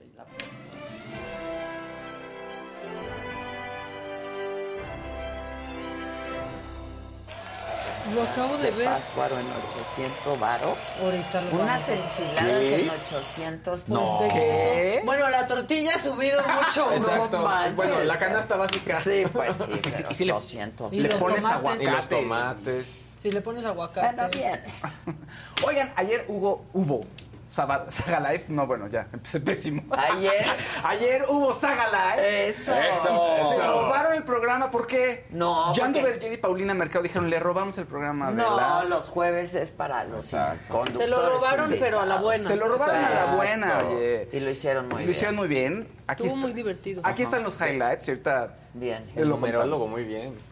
Nos robamos la saga por un día, le mandamos besos y abrazos a Adela y a papachos donde quiera que esté. Pásate la chingón, te vamos a cuidar el changarro. Espero que, que todos nos vean. Y aquí vamos a estar muy pendientes de todo lo que quieran decir. Vamos a platicar de lo que quieran, ¿no, Paulina Oye, Mercado? de lo que quieren, y aparte está increíble, lo platicamos hace ratito fuera del aire, que en Sala del Sol es un programa maravilloso, fantástico, que realmente queremos brindar herramientas, pero es un programa estructurado, ¿no? Tenemos una escaleta, hay cosas que no podemos decir, no podemos mentar madres, no podemos decir groserías, no podemos criticar, y aquí nos dieron permiso de hacerlo. Oye, pero a ver, yo soy súper cuadrado, súper, súper cuadrado, muy científico. ¿Cómo? Me encanta, claro. Sí, pero se me hace interesante. Convénceme, ¿cómo, ¿cómo puedo saber o cómo es que vengo arrastrando algo de, generaciones? Bueno, es que no se trata de convencer, se trata de percibir y se trata en algún momento de que tú lo compruebes. Por ejemplo, yo entré a una institución donde todos son cuadradísimos. Mi propuesta de tesis, cuando me dijeron, ¿qué, eh, ¿de qué quieres hacer tu tesis? Y les decía, la implementación de las matemáticas para resolver problemas generacionales. Imagínate en el Politécnico proponer eso, bueno, ¿Qué se te quedaban Bueno. viendo y es que tú te hubieras ido este, a una escuela de Harry Potter, de esas cosas, eh, eso aquí no. Y decía, bueno, algún día vamos a lograrlo. ¿Por qué brindas? ¿Por qué brindo? Porque estoy convencido de que de que me quiero demasiado. No, lo, no lo sabía, no lo sabía. Me, me ponía muchas trabas siempre, siempre quería esa perfección y ahora siento que ya no tanto. O sea, voy a fluir, pero estoy seguro de que quiero llegar a donde, a donde lo tengo planeado, ¿no? Entonces brindo por eso, por el amor Bravo. propio. Qué bonito Aquí, en tu caso, no todos los casos son diferentes. Este es tu lado paterno, este es tu lado materno y esto es lo que arrastras generacionalmente. Tu lado paterno es el 10, el número de la dominación, del control, de la autoridad. Un padre, un caballero, una figura, pero ausente en los, mejor, en los momentos determinantes. Un padre presente pero ausente a la vez. ¿Por qué? Arrastramos ausencias generacionales. Tu papá a lo mejor pudo haber tenido algún distanciamiento o algún conflicto con su papá y lo vienen arrastrando generacionalmente. Por eso tú vienes con este sentimiento y con esta potencia. Lado materno número 6. ¿Te has enojado con Dios? Pero por supuesto. Y ha pedido una respuesta y la respuesta la tuvo ahorita. Entonces, eso es hacernos conscientes. Le puedo preguntar rapidísimo, ¿por qué te enojaste con Dios? ¿Cuándo te enojaste con Dios? ¿Cuándo le quisiste mentar la madre? ¿De qué madre? Uy, yo creo que es el momento más triste de mi vida, pero el más triste de mi vida. Yo nunca tuve un momento más triste que ese. Eh, llego a La Voz México y, y me dicen, pasé mi primer filtro, paso el segundo, y cuando llego a México, doy, tengo que dar mi identificación, y ahí supieron cómo me llamaba. Fue pasó. interesante No, pues, eh, resulta que lo que está diciendo es que tiene la sombra de su papá y que de pronto necesita al papá en ese momento. O sea, como que el, trasfondo es que llega la voz México, saben quién es. y, Oye, ¿y dónde está tu papá? Y que nos hable el papá. Y como que estaban buscando al papá y él le empieza a entrar desesperación. ¿Y dónde está mi papá? Pues su papá estaba en otro evento con una, con Sí, una de las hijas. papá es Pero más Napoleón, le van a operar a la hermana. Iban a operar, exacto. Entonces, este.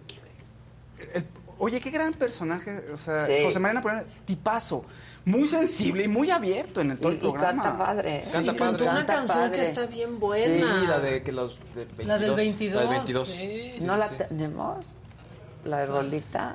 Pues estuvo- Ahorita la paso. bueno. Por si les andan haciendo la Pepe malora, Bandera fue ahí, pero canción. estuvo nada más echando relajo el gastroenterólogo, ¿no? Y el numerólogo me cayó muy bien, tan- muy Pero me sensible. estaban un tipo- diciendo aquí que el gastro llegó para por 20 minutos y se quedó. Ay, no, el no, programa. Sí, el numerólogo Alejandro Fernando estuvo...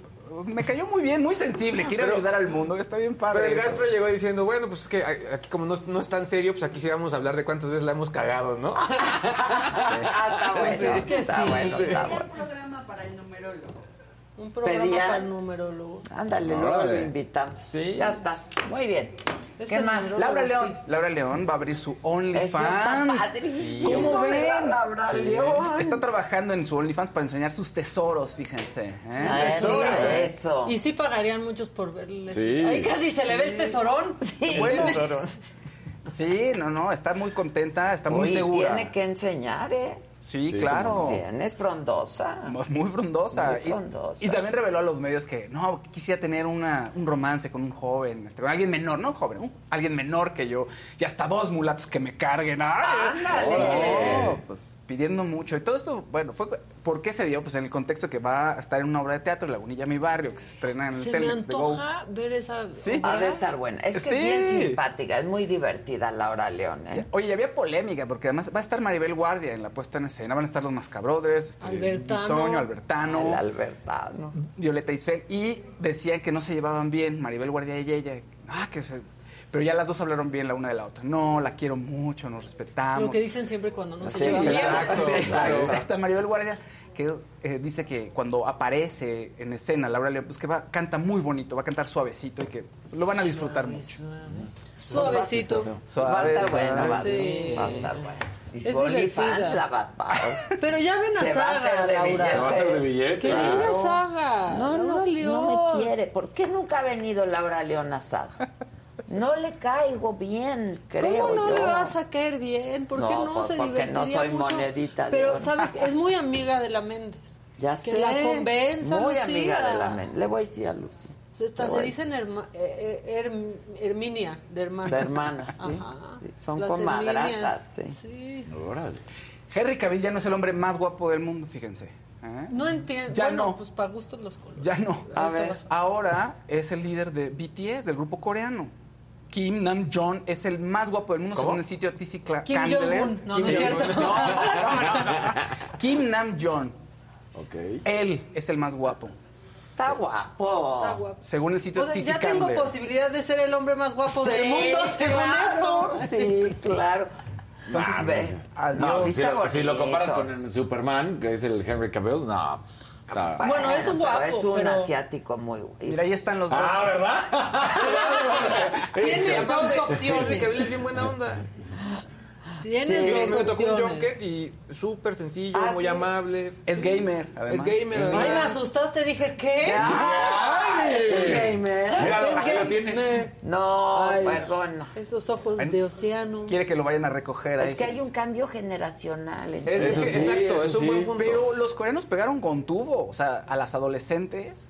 Ah, no, el, el BTS, modelo no estético, manches, o el modelo estético es el coreano. Sí. No, el no, coreano. no, está, BTS es BTS. Eso sí, Claro, BTS es y BTS y su- mira qué manera de. Saludos un sí, asiático guapo, está muy bien. Ah, no, yo nada más dije pero que entre esos dos se me hace más galán. Es que- se me hace más guapo Pero ¿quién tiene más onda? La verdad, el de BTS. Ah, pues sí, ahí O sí. sea, pero en ropa, pero en Claro, look, sí. pero fandom, o sea, se lleva al otro Sí. por completo. Ahora Sandra K. Aybar dice desde Chicago para las aguas dulces. Pero Gracias. hoy es viernes, que sean aguas locas. Queremos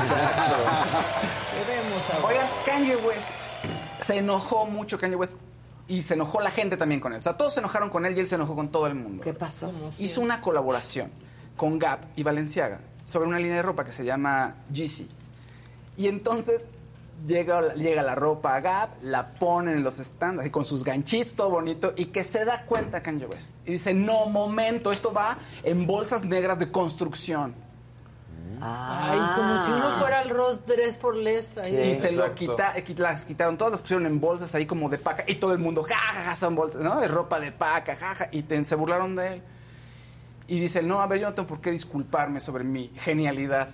Yo soy un, un innovador y no tengo por qué disculparme. Y así va, fíjense, porque lo- la- los indigentes y la gente que no tiene dinero y los más pobres son la inspiración de este modelo. Él se Ah. volvió a enojar la gente. Ah, sí, pues tus modelos valen carísimo, no todo el mundo los puede comprar. En fin, no le da gusto a nadie mi Kanye West, pero se salió con la suya y se vende en, en bolsas de, no de basura, dicen, de construcción. Sí, de construcción. Sí, claro, se ve ¿no? que son de construcción. Y la ropa sí se ve que, o sea, Que aparte... ¿Pero está- qué? ¿Y se vendió muchísimo ya o qué? Es lo que, pues eh, sí se vende, pues es él. Y Son ¿qué es? sudaderas que Pues son dicen sudaderas, Gap. Ajá. Sí, son las Viejas sí, que dicen Gap. Sí, y nada más al estilo de ellos, son colores un poquito más oscuros, algunos, no todos, pero en general. Ya. Me acordó, me acordó, me acordé un poquito sobre la tendencia de, de que hablaba Gus la vez pasada, Ah, porque sí. tiene unas que son como de videojuego, con colores metálicos y todo tapado, muy curioso. Ah, pues ha de estar padre. Está padre. Yo nos había ¿Ya la pedido viste? unas chamarras ¿Y qué pasó? que no están imposibles. Que sí, que son de mezclilla, pero tienen así como bikers, como muy padres. Es la que está imposible de conseguir. Ah, no se puede conseguir. Yo No, creí por que ningún lado, imposible no. de precio, pues ya se agotó. No, no están imposibles de precio Porque justo. digo, Gap, pues no Porque debería son- de estar o carísimo. sea, está caro No, para no hacer debería. Gap. Como los chilaquiles Sí. de 800 exacto. pesos. Las enchiladas. Enchiladas. Está Hay caro. que ver Gap cuánto los vende. Mira, a la vez Gap tenía una colección Claro, así. exacto. que es eh, pues hecha por Valenciaga. Claro. Está caro para hacer Gap, pero está barato para hacer Valenciaga. Valenciaga. Exacto, Sí, claro, sí, claro, exacto, es un claro. buen punto. Entonces, y aparte es Valenciaga, Claro. ni siquiera, ¿no? Sí. Pero hay cosas que están padres, otras que están horribles. Lo único padre fue la chamarra que se agotó y que está volando por todo el mundo. Ya. Bueno, ¿qué más? Ya, más ahí. Que hubo algo con un youtuber, estaban diciendo en el chat. A ver, Ahorita pónganos a- al tanto, muchachos. El que Ah, sigue, por la favor. Que, que se enojó con nosotros, Jerry Moa. ¿Es, ¿Será eso?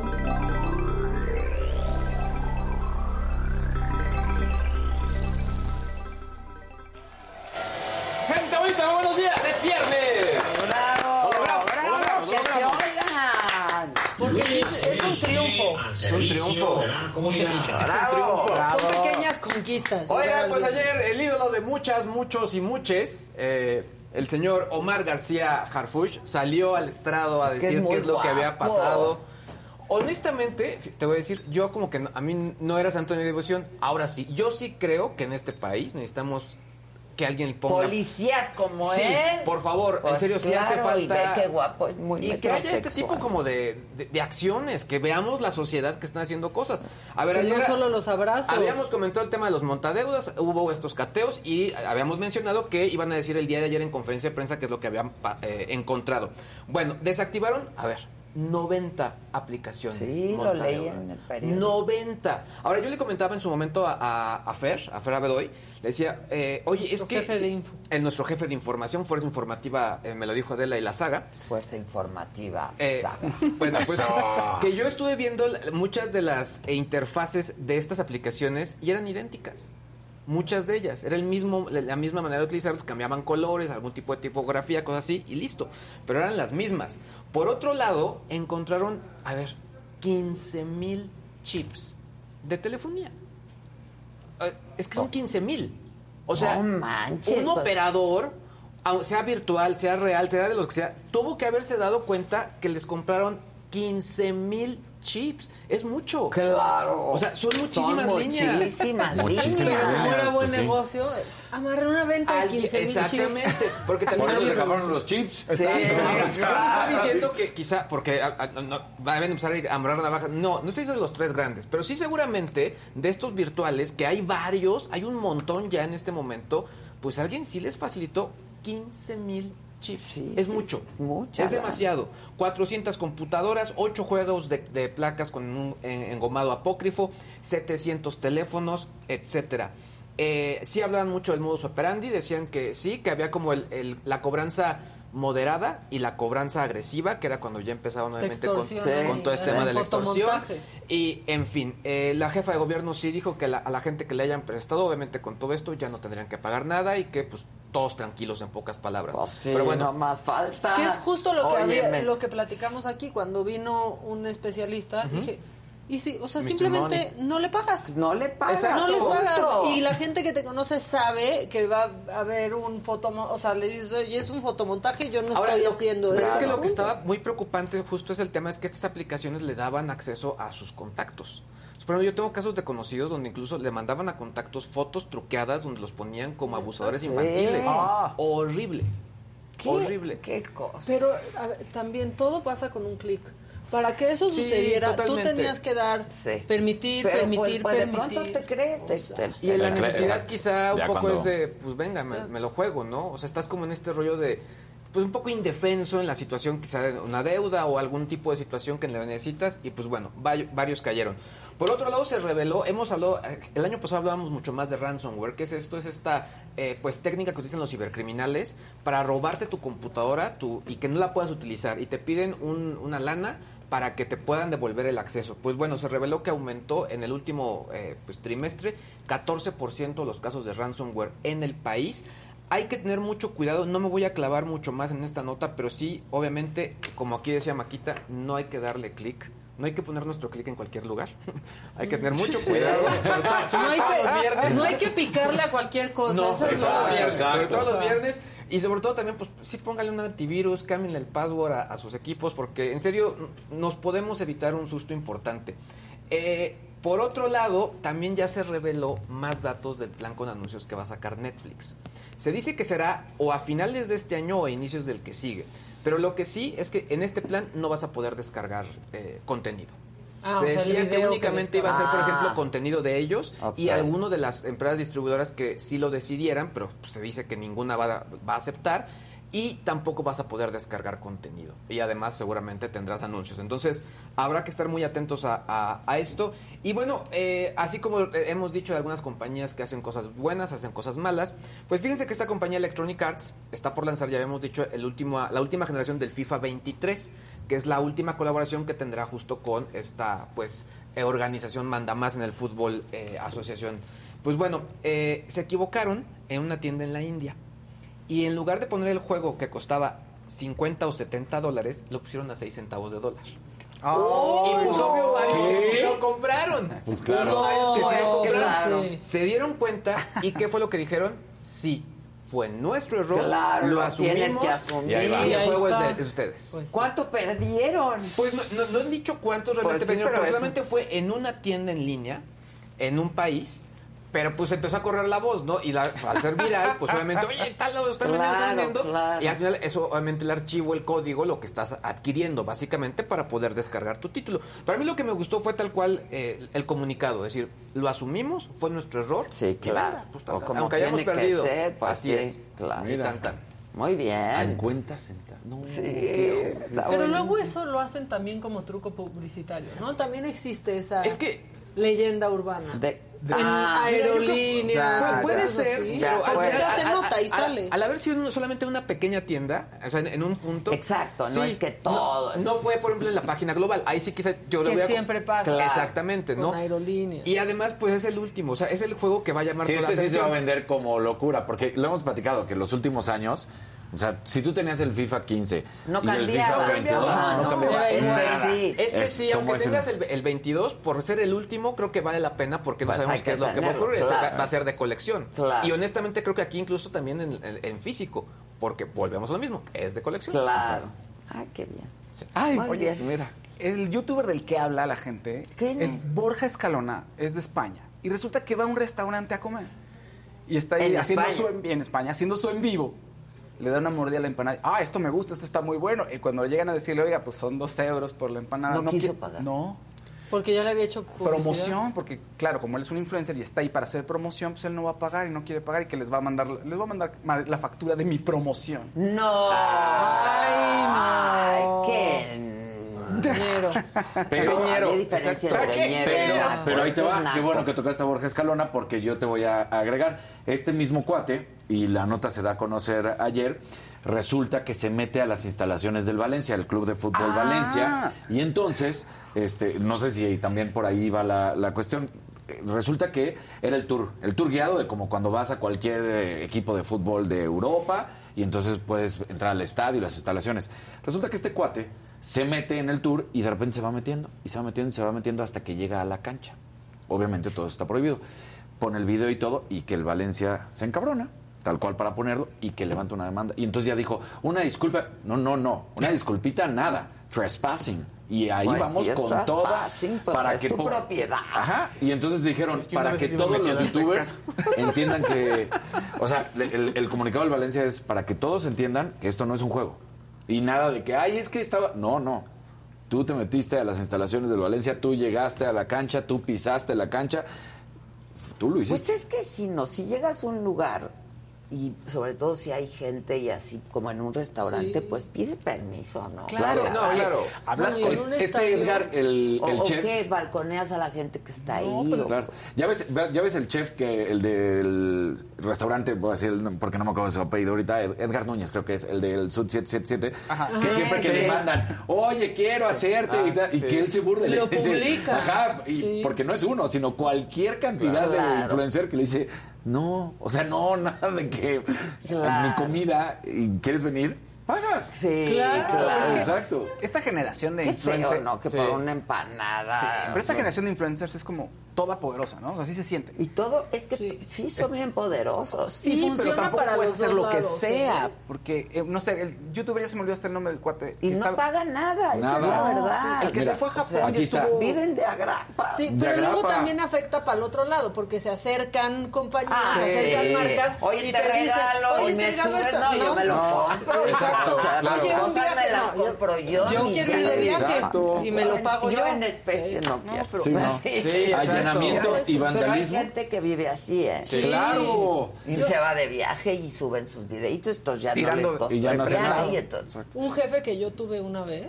este, que ni me voy a decir quién es porque ni van a saber, este, en un programa de radio, hace muchos años, cuando hablaba de coches, un día me presumió, este, no, que pagar por un viaje, yo nunca he pagado por un viaje ni, ni de vacaciones familiares.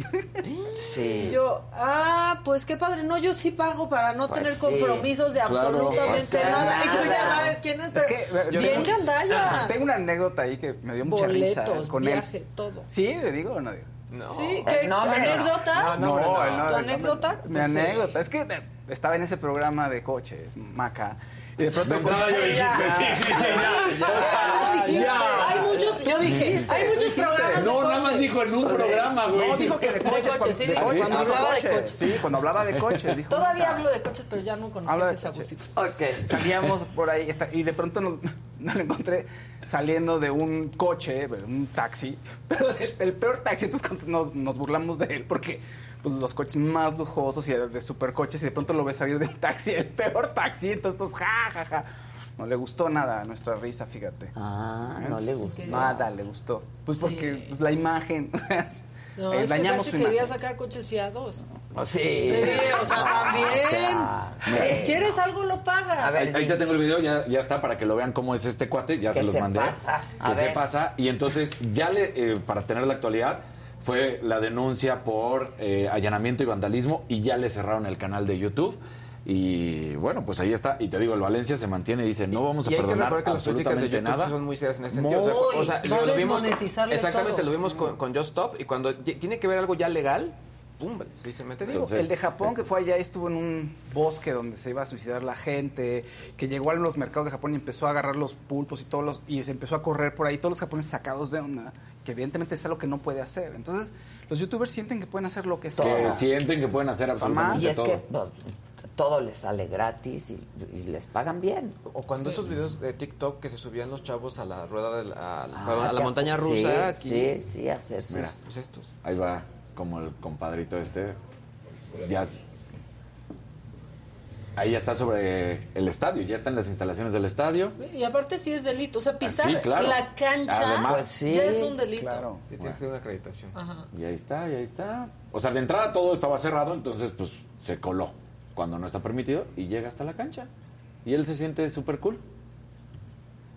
Lo logré. Ajá, Lo exactamente. logré. Vean, soy un chingón, lo No. logré. Pues no. Pues no, mi cielo. Ahí parece Lupillo Rivera. Sí, exacto. sí. Exacto. Pues sí, se No, metió. ya son unos metió. pasados. Y que ojalá, sí, el, el Valencia dijo que no va a desistir. Y ojalá sí lo mantenga porque el Valencia lo decía. Es un ejemplo, ¿eh? A partir de ahora Sí, para que vayan entendiendo. Sí, El claro. Luis G.I.G. No te vayas a meter tú tampoco, ¿eh? Yo, yo sé, sí tenía América. acreditación, pero mi acreditación tenía un cierto límite. Entonces de pronto nos fueron llevando, llevando. Entonces terminé el tiro de esquina y dije, y era un partido, y dije, no, pues yo quiero ver el partido acá.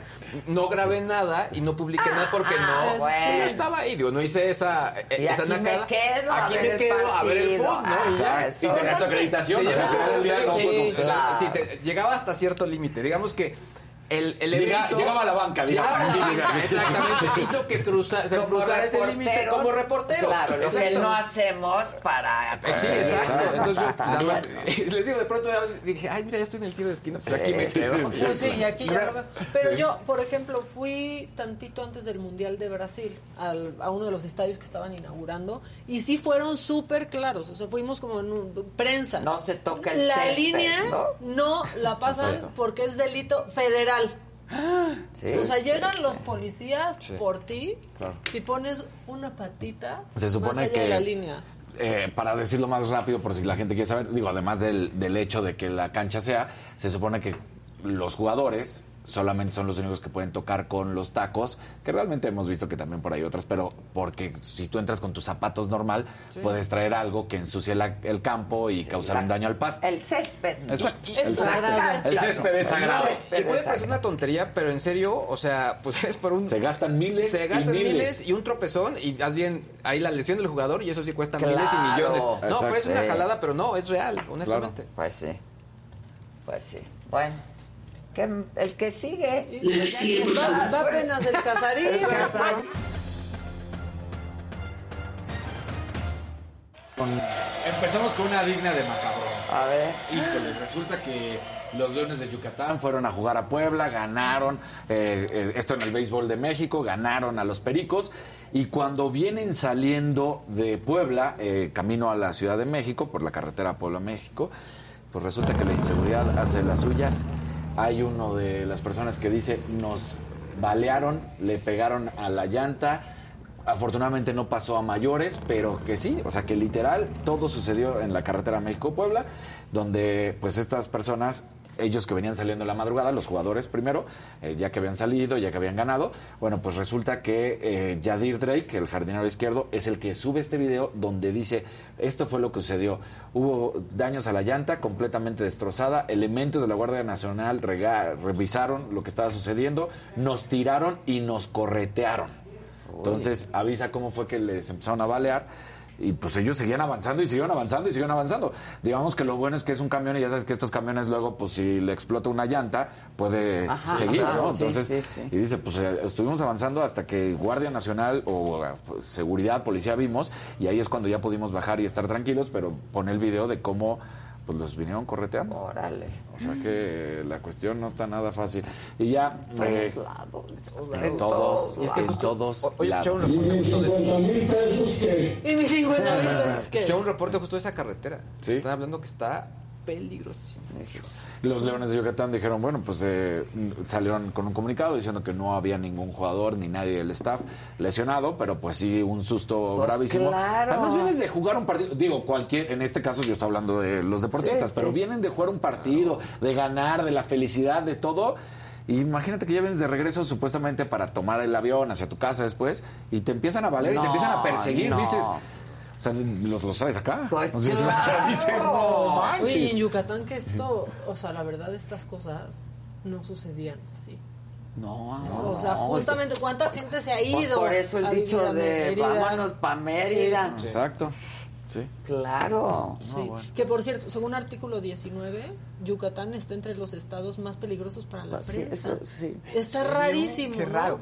O sea, la gente puede vivir bien ahí, normal, pero la prensa no. Sí, está. No, ahora, irónicamente también es de las... Bueno, Mérida es de las ciudades más digitalizadas del país. Y seguras. Y Sí, seguras, O sea, y claro. Entonces imagínate lo que está diciendo Maca, ¿no? Imagínate que tú eres beisbolista de los que vive allá claro. y tienes la tranquilidad y de repente sales de ganar del estadio de los Pericos y en la carretera te empiezan a balear, dices, ¿dónde Claro. Sí. Sí, ¿Y está sí? cañón. Está cañón. Ciudad de México, Yucatán, Michoacán, Tamaulipas, Chiapas, Guerrero y Veracruz, más peligrosos para eh, Ejercer los el periodistas. profesión. No, Híjole. bravísimo. Qué bueno que no les pasó a mayores, pero, Pero sí está cañón. pero pues la inseguridad, ¿no? O sea, la realidad y la realidad de esa carretera, como bien lo decías Luis, que está muy fuerte la inseguridad ahí. Bueno, una bonita noticia mejor, eh, la selección mexicana femenil sub-20, ye- ¿se acuerdan que habíamos platicado, que había avanzado y que todavía no sabíamos? Va contra España. Eh, va contra el del grupo A, que podía haber sido España o Brasil, también hasta Australia, pero se ve más complicado, pero España o Brasil, y termina eh, yendo ante el equipo de la Furia Roja, como es conocido, así que estaremos viendo qué es lo que sucede con México y las seleccionadas españolas, que yo creo que sí va a ser un buen resultado a favor para mañana el encuentro y esperemos que México salga avante. la Pues, selección ojalá. Sí. Y sale por tele abierta, ¿no? Sí. Sí, el Entonces- canal 9 me Ahora parece. ya nunca Ah, sabes mira, por dónde va a salir un maldito partido. Claro, Sí, es un lío. Exactamente. O sea, Sí, qué ya- problema. recuerden, ya los habíamos platicado. El Mundial va a tener 10 en exclusiva por VIX Plus, más no sé cuántos por Sky, más no sé cuántos por otro VIX, más, o sea, va a ser un relajo. Ahora, y es que lo- ahora lo irónico es que la noticia es que sale por tele abierta. Sí, Exacto. Cuando era, ya sabías, era, ya sabía. prendías Claro. el O sea, lo- 5, el horario, Sí, claro. exacto. el 2 si era fin de Sí, semana, sí, ya era un hábito. Y ya no, y ya no. Eh, una se echa para atrás la Federación Mexicana de Fútbol. ¿Te acuerdas que platicamos cuando sucedió todo esto de Querétaro y el Atlas y que querían hacer el reconocimiento facial y que ya estaban felices y que de repente les dice el INAI, ¿qué vas? Nanay. Nanay. Como que no se me anden confundiendo porque están diciendo que van a tener los datos biométricos de niños, de menores de edad. O sea, todavía dijeron los adultos. Sí, gracias, Toño, pero bueno ¿Qué se cayó? los, los adultos dijeras, bueno, pero de, de todos los menores de edad que iban a tener sus datos, dijeron, ¿de qué me estás hablando, no? Entonces, eh, ya después de que platican con el INAI, la Federación Mexicana de Fútbol dice, ok, ya entendimos las recomendaciones, entonces, aunque nuestra intención es buena, por supuesto, ahorita no están dados los elementos para poder llevar a cabo el Fan ID de registro de cara, entonces vamos a buscar otras maneras de tener la seguridad en el ingreso porque vamos a seguir las recomendaciones del INAI. Ahora- Dijeron, por lo bueno. Pues, ah, ¿saben? claro. El tema principal ahí es el almacenamiento de esa información. Porque imagínense la cantidad, porque son fotos que tienen que tener cierto peso, que igual puede ser un peso chiquito por cada foto, pero si lo suman o lo multiplicamos por miles de los fanáticos, Ya, el tema entonces es ya- ya quién almacena eso y quién los resguarda. Claro. Ese es el problema. Exacto, ese es el mayor problema, ¿no? Y, y tal cual lo dice. Dentro de las recomendaciones revisadas en la reunión se encuentra la evaluación y gestión de riesgos asociados a la obtención y uso de los datos personales, la definición de las etapas del uso de los datos conforme a la normativa y legislación aplicable, la implementación de Fan ID por igual en todos los estadios, así como la adopción de medidas que permitan a los padres y tutores otorgar un consentimiento informado para el tratamiento de menores de edad. Entonces, ya cuando vieron que esto estaba bravo, Mejor un no. pasito para Sí, atrás. claro. No, mejor, mejor Pues sí. vamos a buscar otras Está opciones. bien, pues sí. Y está bien, porque. ¿Quién iba a tener Ok, te vas a enterar. todos esos datos? Claro. Sí. Entonces, pues ya mejor se echaron para atrás. Ya ahí la dejaron. Y si estamos hablando también de asaltos, para que vean que, bueno, pues e- es- este es así. A Robert Lewandowski, el polaco recién contratación del Barcelona y que va a jugar contra nosotros, pues resulta, esto está también macabroncísimo. Llega con su coche al entrenamiento, ¿no? Y entonces baja, las, ya baja la ventana, empieza a firmar eh, autógrafos. Este es él, está en su coche, este ya va de salida, para que veamos su, su Anda bonito pie, cochecito. Sí, anda, anda anda a pie, pie. anda a pie. Esto ya fue después, ¿no? Pero resulta que así, digamos, para que nos imaginemos qué es lo que pasa, ahí hubiera bajado la ventana, empieza a firmar autógrafos y que mientras pasa eso, Le roban. abren la puerta del copiloto Ay, no. se meten dos tipos y le arrancan un No. reloj. Exactamente. Entonces le arrancan el Si reloj. tiene ese coche, imagínate el reloj Pues que claro. traía, claro. 75 mil euros el reloj que, le, que, le, que le roban. Y 50 mil pesos. Ojalá le hubieran robado. Lo que sí es la gran diferencia, ¿no? Ahí los sí lo los mozos llegaron inmediatamente y persiguen a la gente. Lo encontraron, además, eh, enterrado en un árbol a como dos cuadras, el reloj, y detuvieron a la persona. Claro. Entonces, bueno. Sí. ¿Cómo dieron con el reloj enterrado? Yo creo que lo agarraron primero y, Y dijo, confesó, pero, Claro. pero imagínate, es un cuate que hasta hace seis meses jugaba en Alemania y yo no sé cómo le fuera en Bayern, eh, con el Bayern Múnich, con quien jugaba, cuando iba a los ingresos, que si alguna vez tuvo algún un espanto, un susto de esta manera, pero lo que sí es que ahorita, imagínate así firmando autógrafos Sí, con la ventana abajo. Todavía buena, en buena onda. Exacto. Por eso ahorita fue así como de, no, no, y se ven. Por ya- eso luego el guisante no se hace. De buena lid. Y, y entonces se lo arrancaron, pero bueno, los mozos de escuadra de allá de la ciudad Sportive de, Ahí de sí, Cataluña, ahí sí reaccionaron, sí, recuperaron el pues reloj sí. y todo bien. Y ahí sí los ves y dices, no, aquí sí me porto bien. Sí. Oye, ¿qué decías? ¿Quién se enojó con nosotros? Jerry Mua, bueno, sus seguidores. Yo me di Ah, cuenta porque ¿por qué? empecé a, a recibir mensajes de, ¿por qué te burlas? Yo justo dijimos que salía mejor, o sea, que salía bien en Sí, la en la foto. foto. Todos Sí. siempre salimos mal. Nos dio risa lo que Yo- dijo. No nos burlamos de Al ella. yo dije, nada. se ven mejor. Sí, y ella dijo de la boca y nos reímos con la boca. Y se ve ella- mejor. O sea, es que ella lo, lo- lo hizo como si hubiera sido espantosa la foto y cuando ves la foto dices, no, se ve bien. No, Jerry, no nos burlamos de ti, nos reímos contigo del video Claro. que subiste, porque todos, todas y todes salimos espantosas, espantosos, espantoses Sí, sí, sí, fotos sí. oficiales. Claro.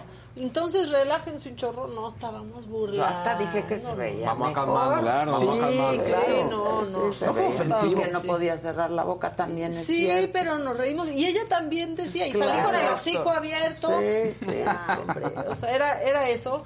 Nada más, ya tengo lo de las enchiladas. A ver, A ver, sucedió en Pátzcuaro, Michoacán, y es que estas señoras andaban haciendo la malora, porque no tenían exhibido el precio de las enchiladas.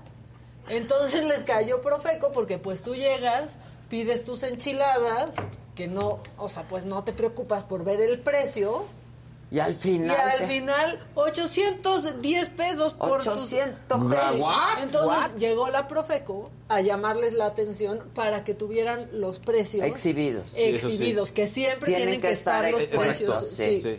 Sí. Sí. Entonces, bueno, eso sucedió en Pátzcuaro, Michoacán. Este, cuando cada ensalada, por ejemplo, ensalada enchilada, en el Estado de México te sale que entre 50 y 60 pesos. Claro, Sí. ¿cuánto te pueden costar ¿Dónde? ¿Qué era? El Arturos. ¿Qué Sí, era? Arturos. El Arturo. Ah, tengo otro macabrón del Arturo. A ver.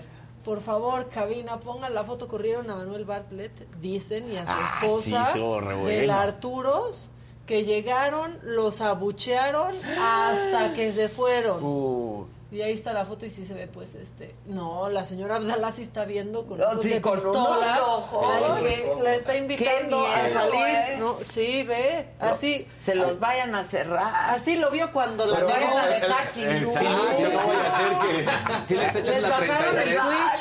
Les la bajaron el 33. switch. Exacto, la 33. Pues Ahora con- bien, con está bien mal también, este, no Lleg- que llegue alguien así, lo saquen de un lugar los comensales, No, pero, bueno, es, pero una ¿qué ra- pasa? es una radiografía No sé. del enojo, pero Sí, a ver, Y además, sí se reservan el derecho de admisión. O sea, el restaurante sí, Sí, tiene... pero el- no fue el restaurante, o sea, fueron los comensales que empezaron, "Uh, uh, Sí. ya se fue la luz, ¿no? Irónicamente, irónicamente cuando que es lo que yo la acabo luz. de decir, que Exacto. les van a quitar la Sí, luz. a este, ver, tiene casas se para vale, irse. Y tienen que estar... Tiene pues, casas expuestos. para irse a Exacto. resguardar, pídelo en Uber Eats. Pero el ambiente. Pero no son Se sus casas feo. y tampoco de... Pues es o el sea, ambiente, el ambiente. polarizado que estamos viviendo, Exacto. les Es lo que- guste o no. Y Tal Manuel Bartlett ¿no? se ha convertido en uno de los más odiados Sí, por la claro. gente, por ser uno de Oye, los más defendidos del presidente. Que por cierto, hasta parece que nos escuchó ayer eh, Ken Salazar, porque justo también dijo que eh, teníamos que poner, bueno, el gobierno tenía que poner hincapié en la seguridad Pues y que claro, incluso poniendo si en no- segundo término el, el, el Temec. Pues claro, porque si no el Temec, ¿de Vale qué queso, sirve? claro. Pues claro.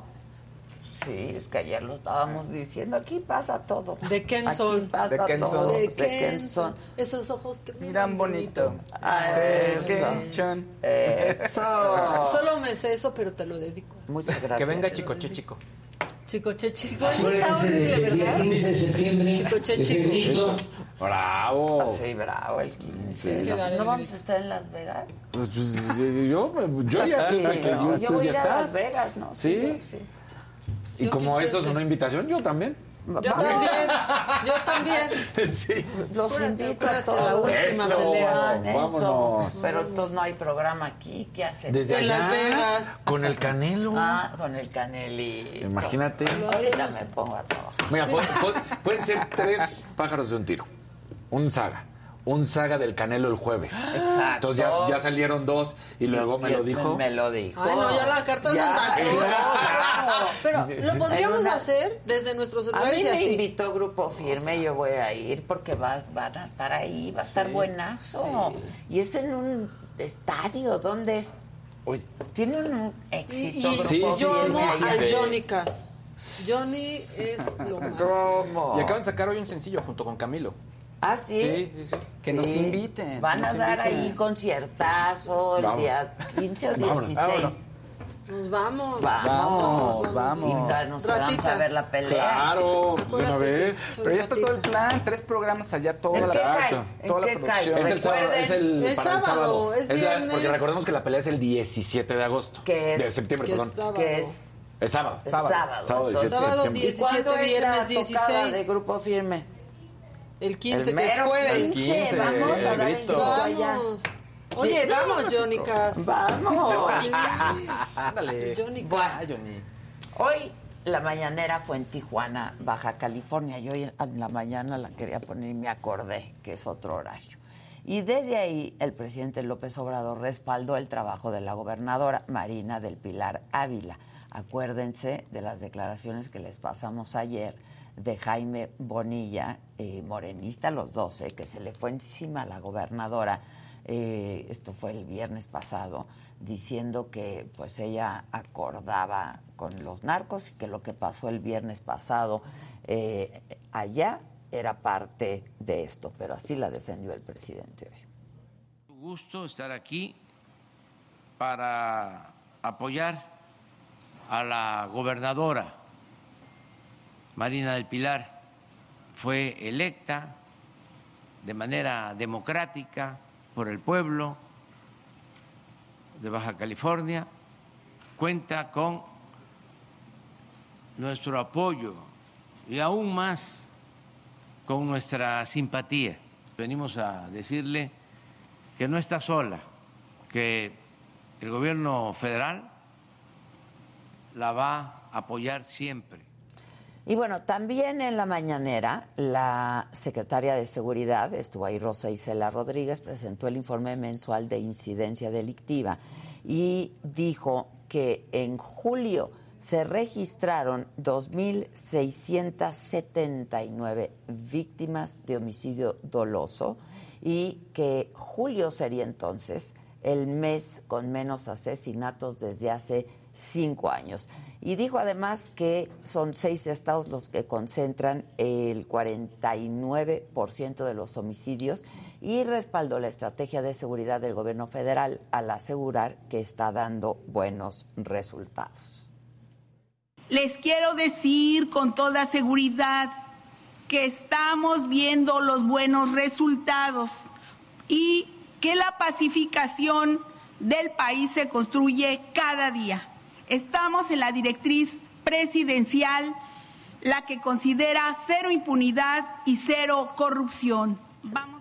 En otros temas, en un operativo conjunto entre el Ejército y la Secretaría de Seguridad de la Ciudad de México fue detenido José Bernabé, le llaman La Vaca, líder de los mezcales o cártel independiente de Colima. Este hombre fue detenido en la alcaldía Miguel Hidalgo y luego de esta detención en la capital de Colima y en Villa de Álvarez, seguidores de este hombre de La Vaca quemaron por lo no es hombre, ¿verdad? Es la vaca. Por lo menos 10 vehículos, dos de ellos cerca de la casa de gobierno.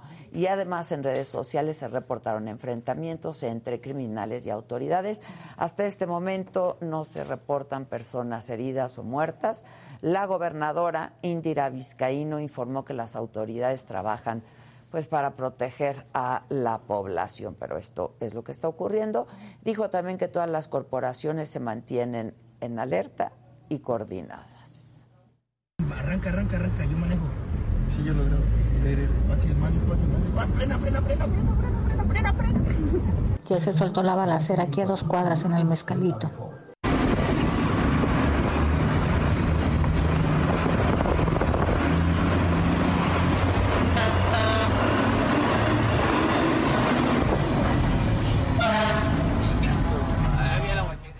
Bueno, este, pues esto que decíamos, que en todos lados, ¿no?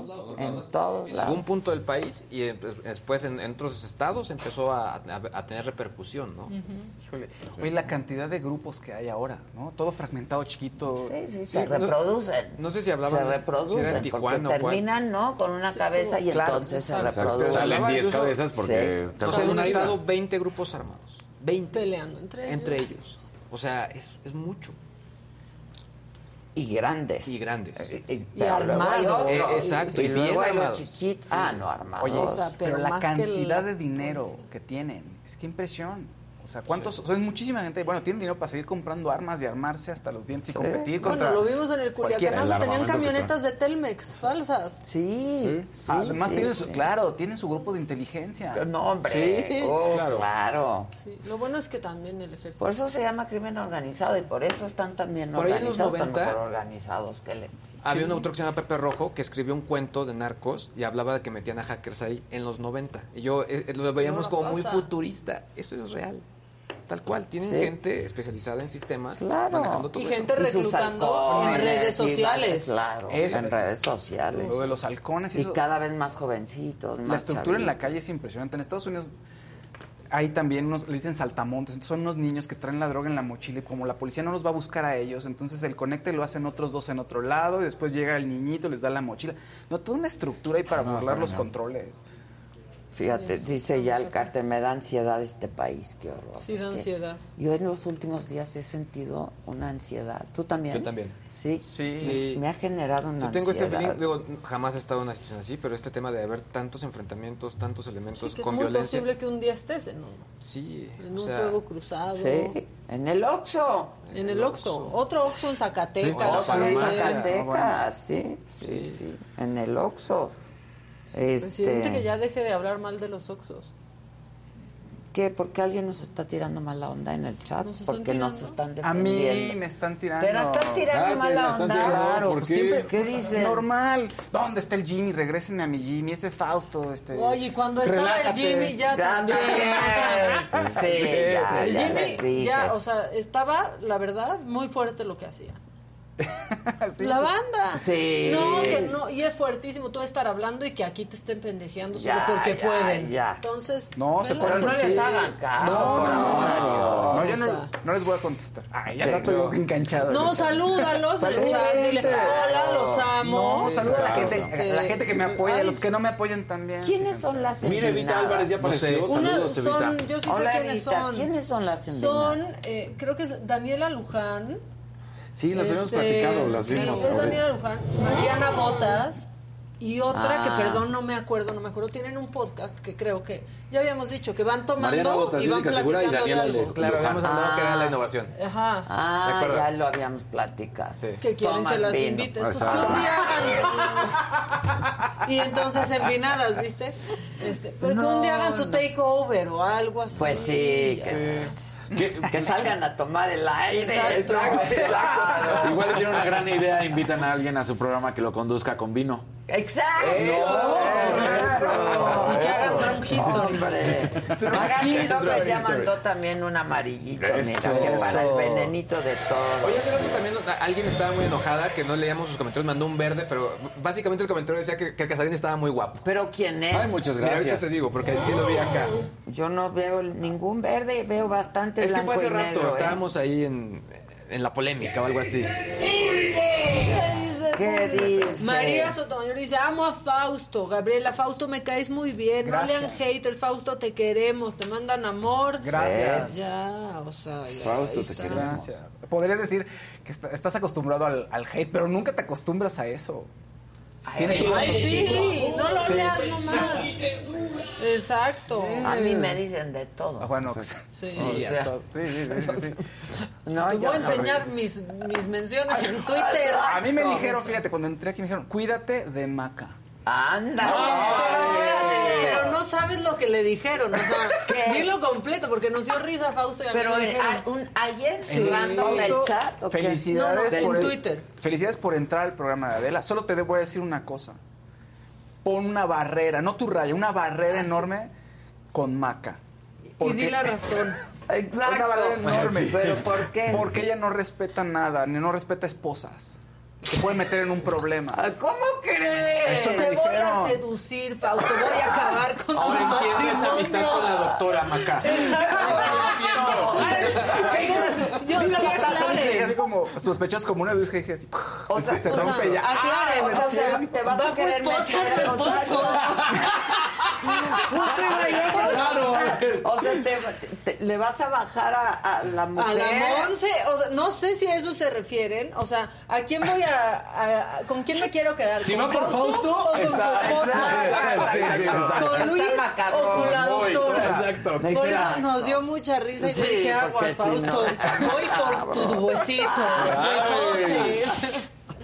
Sí, bueno, ¿qué? eso. hay llamadas porque luego no Hay pelamos. mensajes. Y por cierto, ah, estamos transmitiendo por TikTok también. Lean Sí. los mensajes de TikTok y díganle a la banda que nos recomiende también por ahí en el TikTok. Ah, mira, ahora te dice ¿Quién que te des- cuides de mí. Ándale también.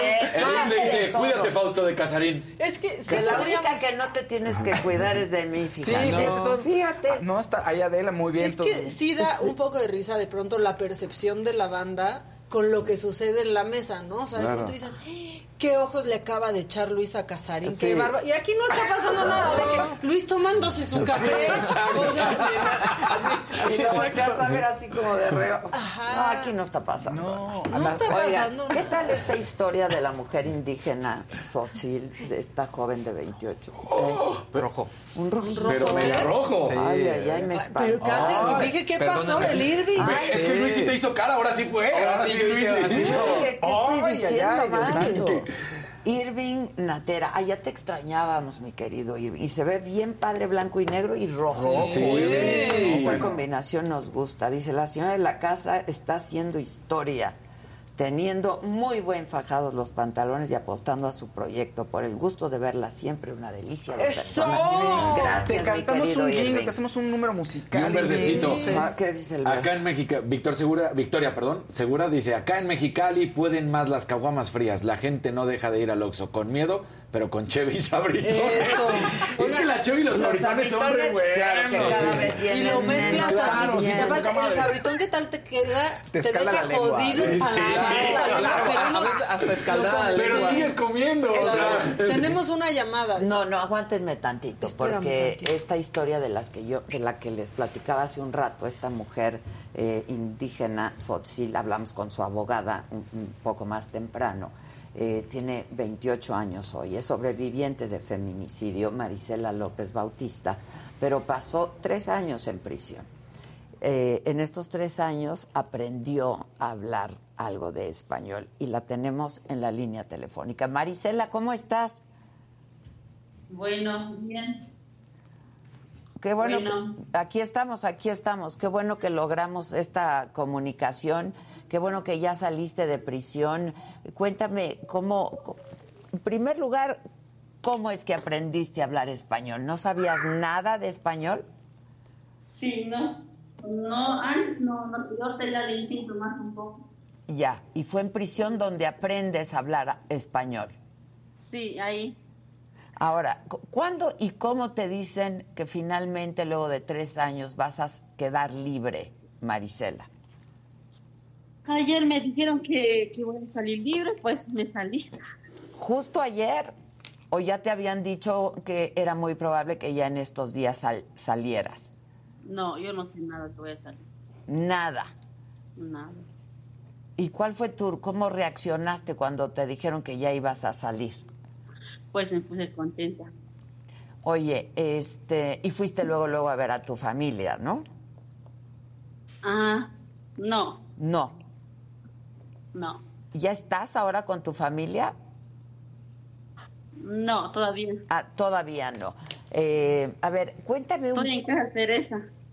Ah, ok, ok, estás con ellas. Sí, Estás, estás con la abogada ya, con Marcela. así es. Mm, Ya.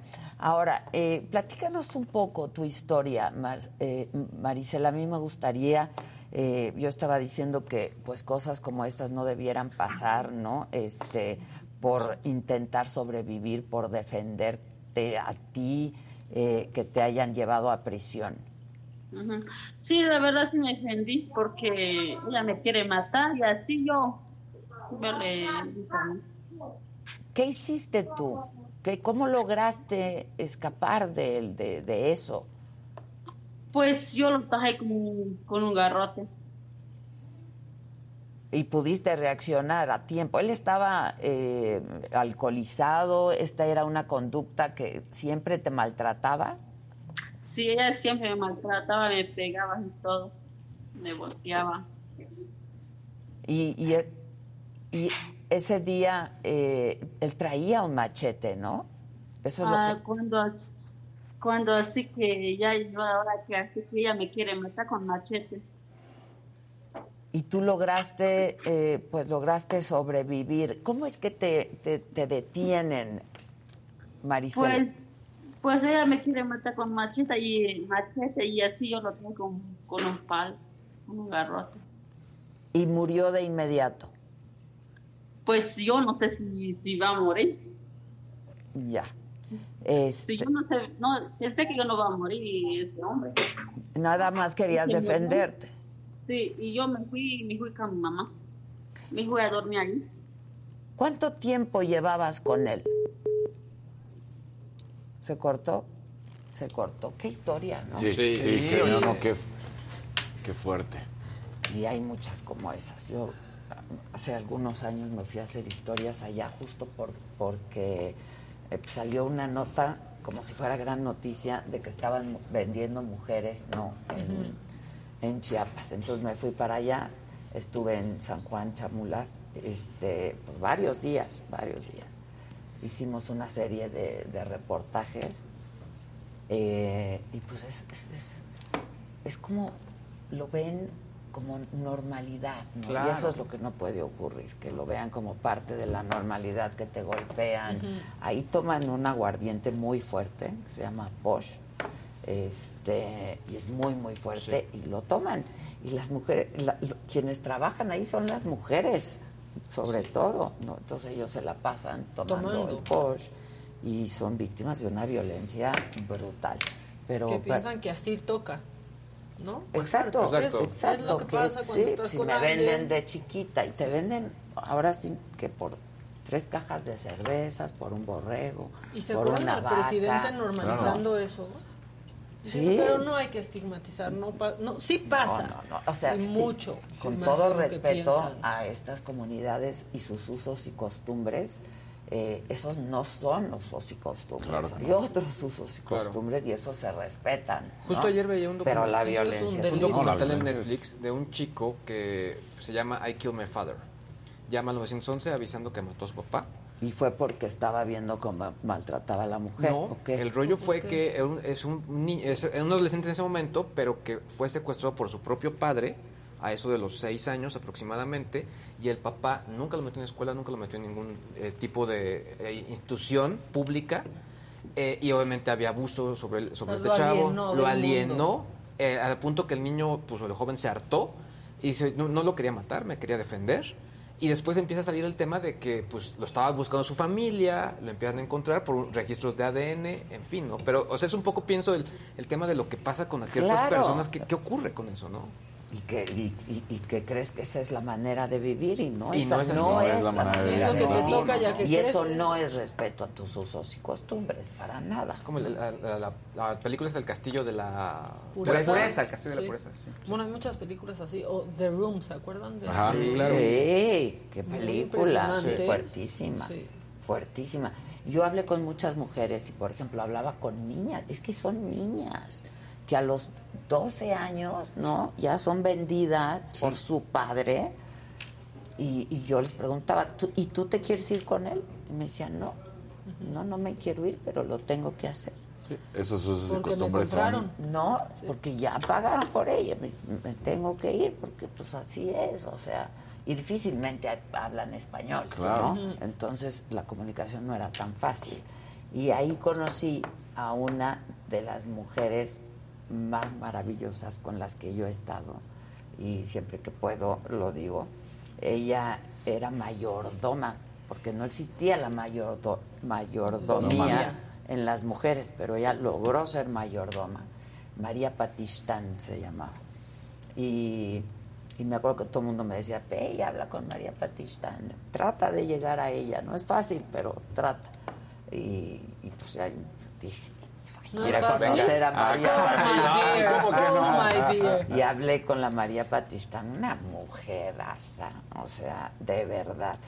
Y, y platica que ella fue víctima de violencia. Ahí me tomé un post con ella, justamente.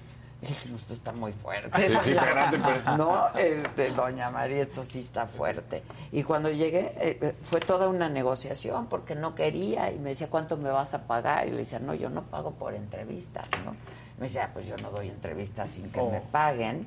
Este, y, y entonces le dije, ya, mira, vamos a hacer. y- Un pochito, platicamos. y entonces me dice, me tomo un post contigo, pero pues, no grabas ni nada. Yo te, te- te doy un post. Entonces me lleva a su casa. Este, y una mujer que pues evolucionó muchísimo, ¿no? Este, y ya me empezó a platicar y le dije, bueno, ya vamos a grabar y me tomo Sí. otro post, ¿no? Sí, Ya, ya, ya. Entonces ya me dijo, órale, ya, Pues me caíste Pues bien. sí. Pues Pues sí. sí. Pues sí. Me, me caíste bien. esto está muy sí, fuerte, pero la historia bien. también, ¿no? Sí, bien padres entrevistas. Este, no sé, me están preguntando que si estarán en YouTube. No creo, ¿eh? La verdad.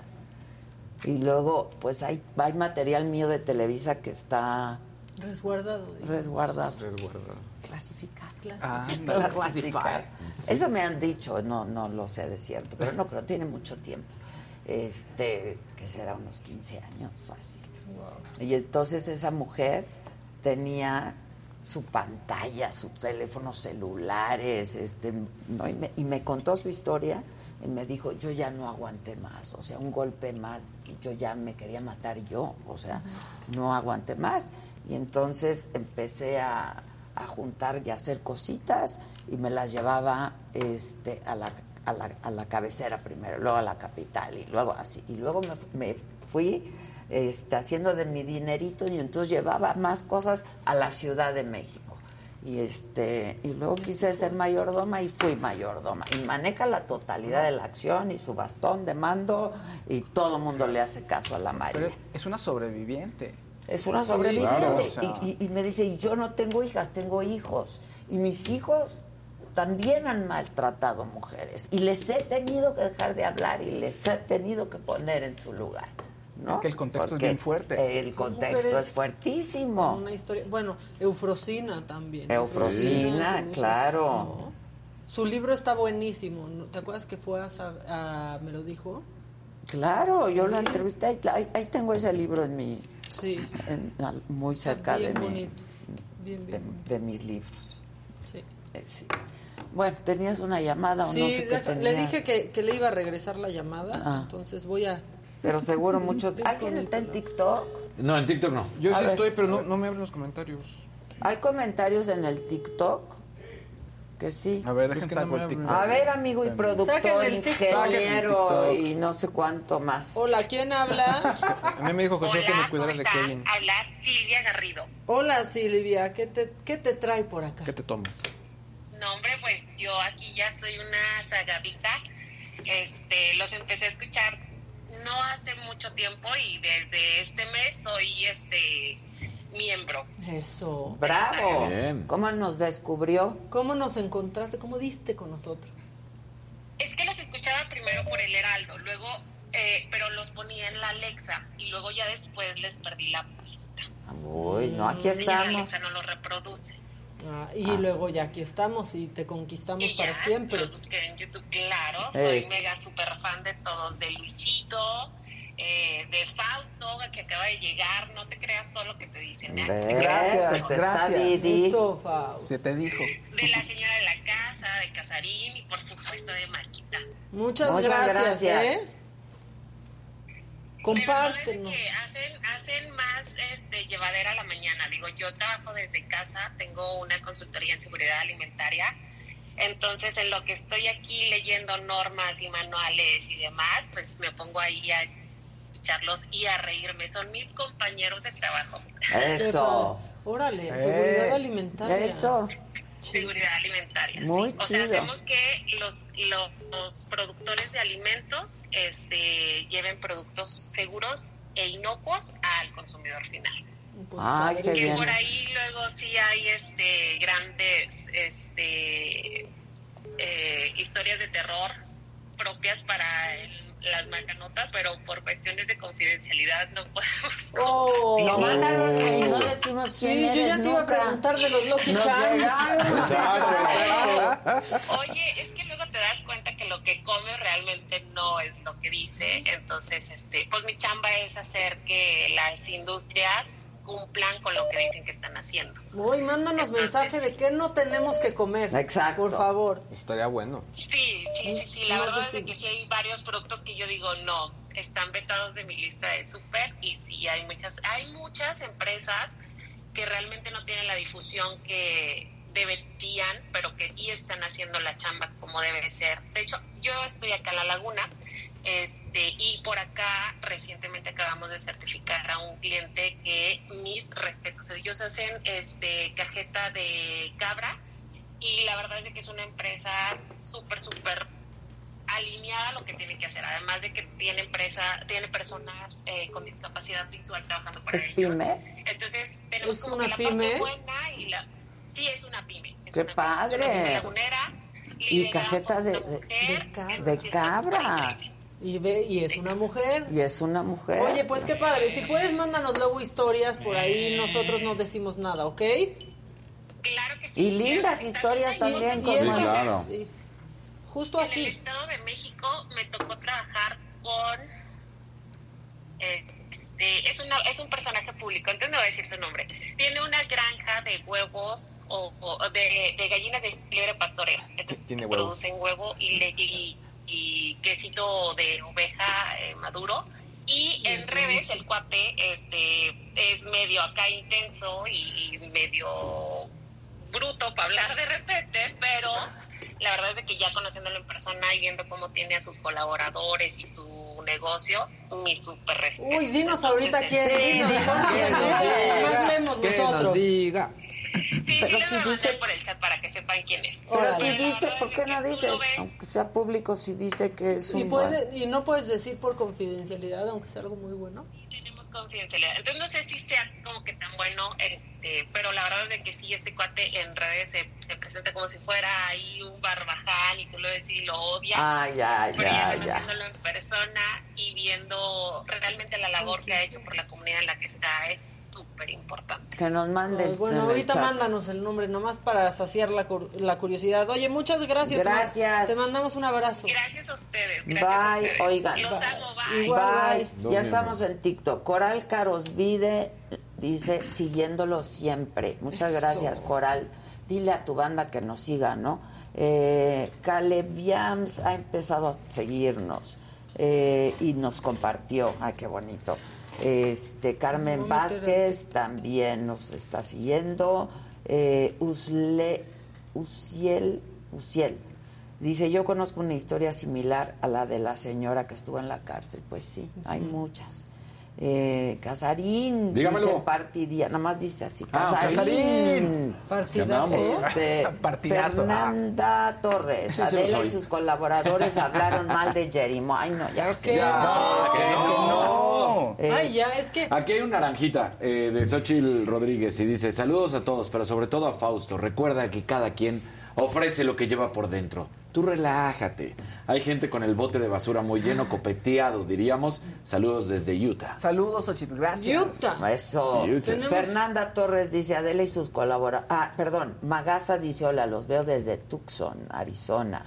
Eh, Rebel Stern nos saluda. Ale Bracamonte, super fan de todos, me hacen el día. Y así, Otra llamada. viene. José Luis de Rivera. Hola. Paquita, Hola, ¿qué onda? pues para saludarlos a todos muchachos, desde San Miguel de Allende, como siempre ya saben. Eso. Eso. Y oigan, pues nada más quería felicitarlos por los últimos programas que han hecho. Qué maravilloso, sobre todo la saga. El día que estuvo Sandy Echeverría con la, la roña, bueno, yo lo puedo ver veces y veces ya recomendadísimo. Y la verdad es que Ade, te luciste, creo que estás levantando muchísimo el evento. Muchas Y Me encanta la dinámica de que estás poniendo conductores en, en cada programa. Eso está padre, ¿no? Y está maravilloso, Ade. ¿Quién hace eso ahora? Nadie. Nadie. Y de ahí van a salir grandes conductores, verás. Yo, yo espero que sí, Ade, de verdad. Pues les deseo todo lo mejor como siempre, ya lo saben. Y pues Y si quieres venir a conducir, que iba a llégale. decir. Un Llégale. día, gente que ¿Qué no- hace? del público, ¿tú qué haces? Porque eres muy articulado y hablas muy bonito. Es- Soy artista plástico, soy pintor y, y- y realismo clásico. A veces de repente canto con mariachi, pero por hobby. Y me hubiera gustado muchísimo haber estudiado comunicaciones. De hecho, mi sueño en- hace muchos años hubiera sido ser eh, conductor o básicamente eso. Pero no, me dediqué a otra cosa. Bueno, pues un día. Un día venga. ven, jálate y entras un jueves. Ya vas. Vamos a abrir convocatoria. Claro. Por supuesto que sí. Pues muchachos, les envío un abrazo muy, Luego dicen grande. que no nos escuchan los medios. Pronto vuelvan. ¿Eh? Luego dicen que no nos escuchan los equipos. Casarín, Salió por favor, denos el, el privilegio de tenerte por acá en San Miguel un día. También a Luisito, G.G., Fausto, Las todos. enchiladas. Órale, Salen te anuncios de mandamos un enchiladas. beso. Estamos hablando de enchiladas Claro. y salen Bye. ahorita anuncios de enchiladas.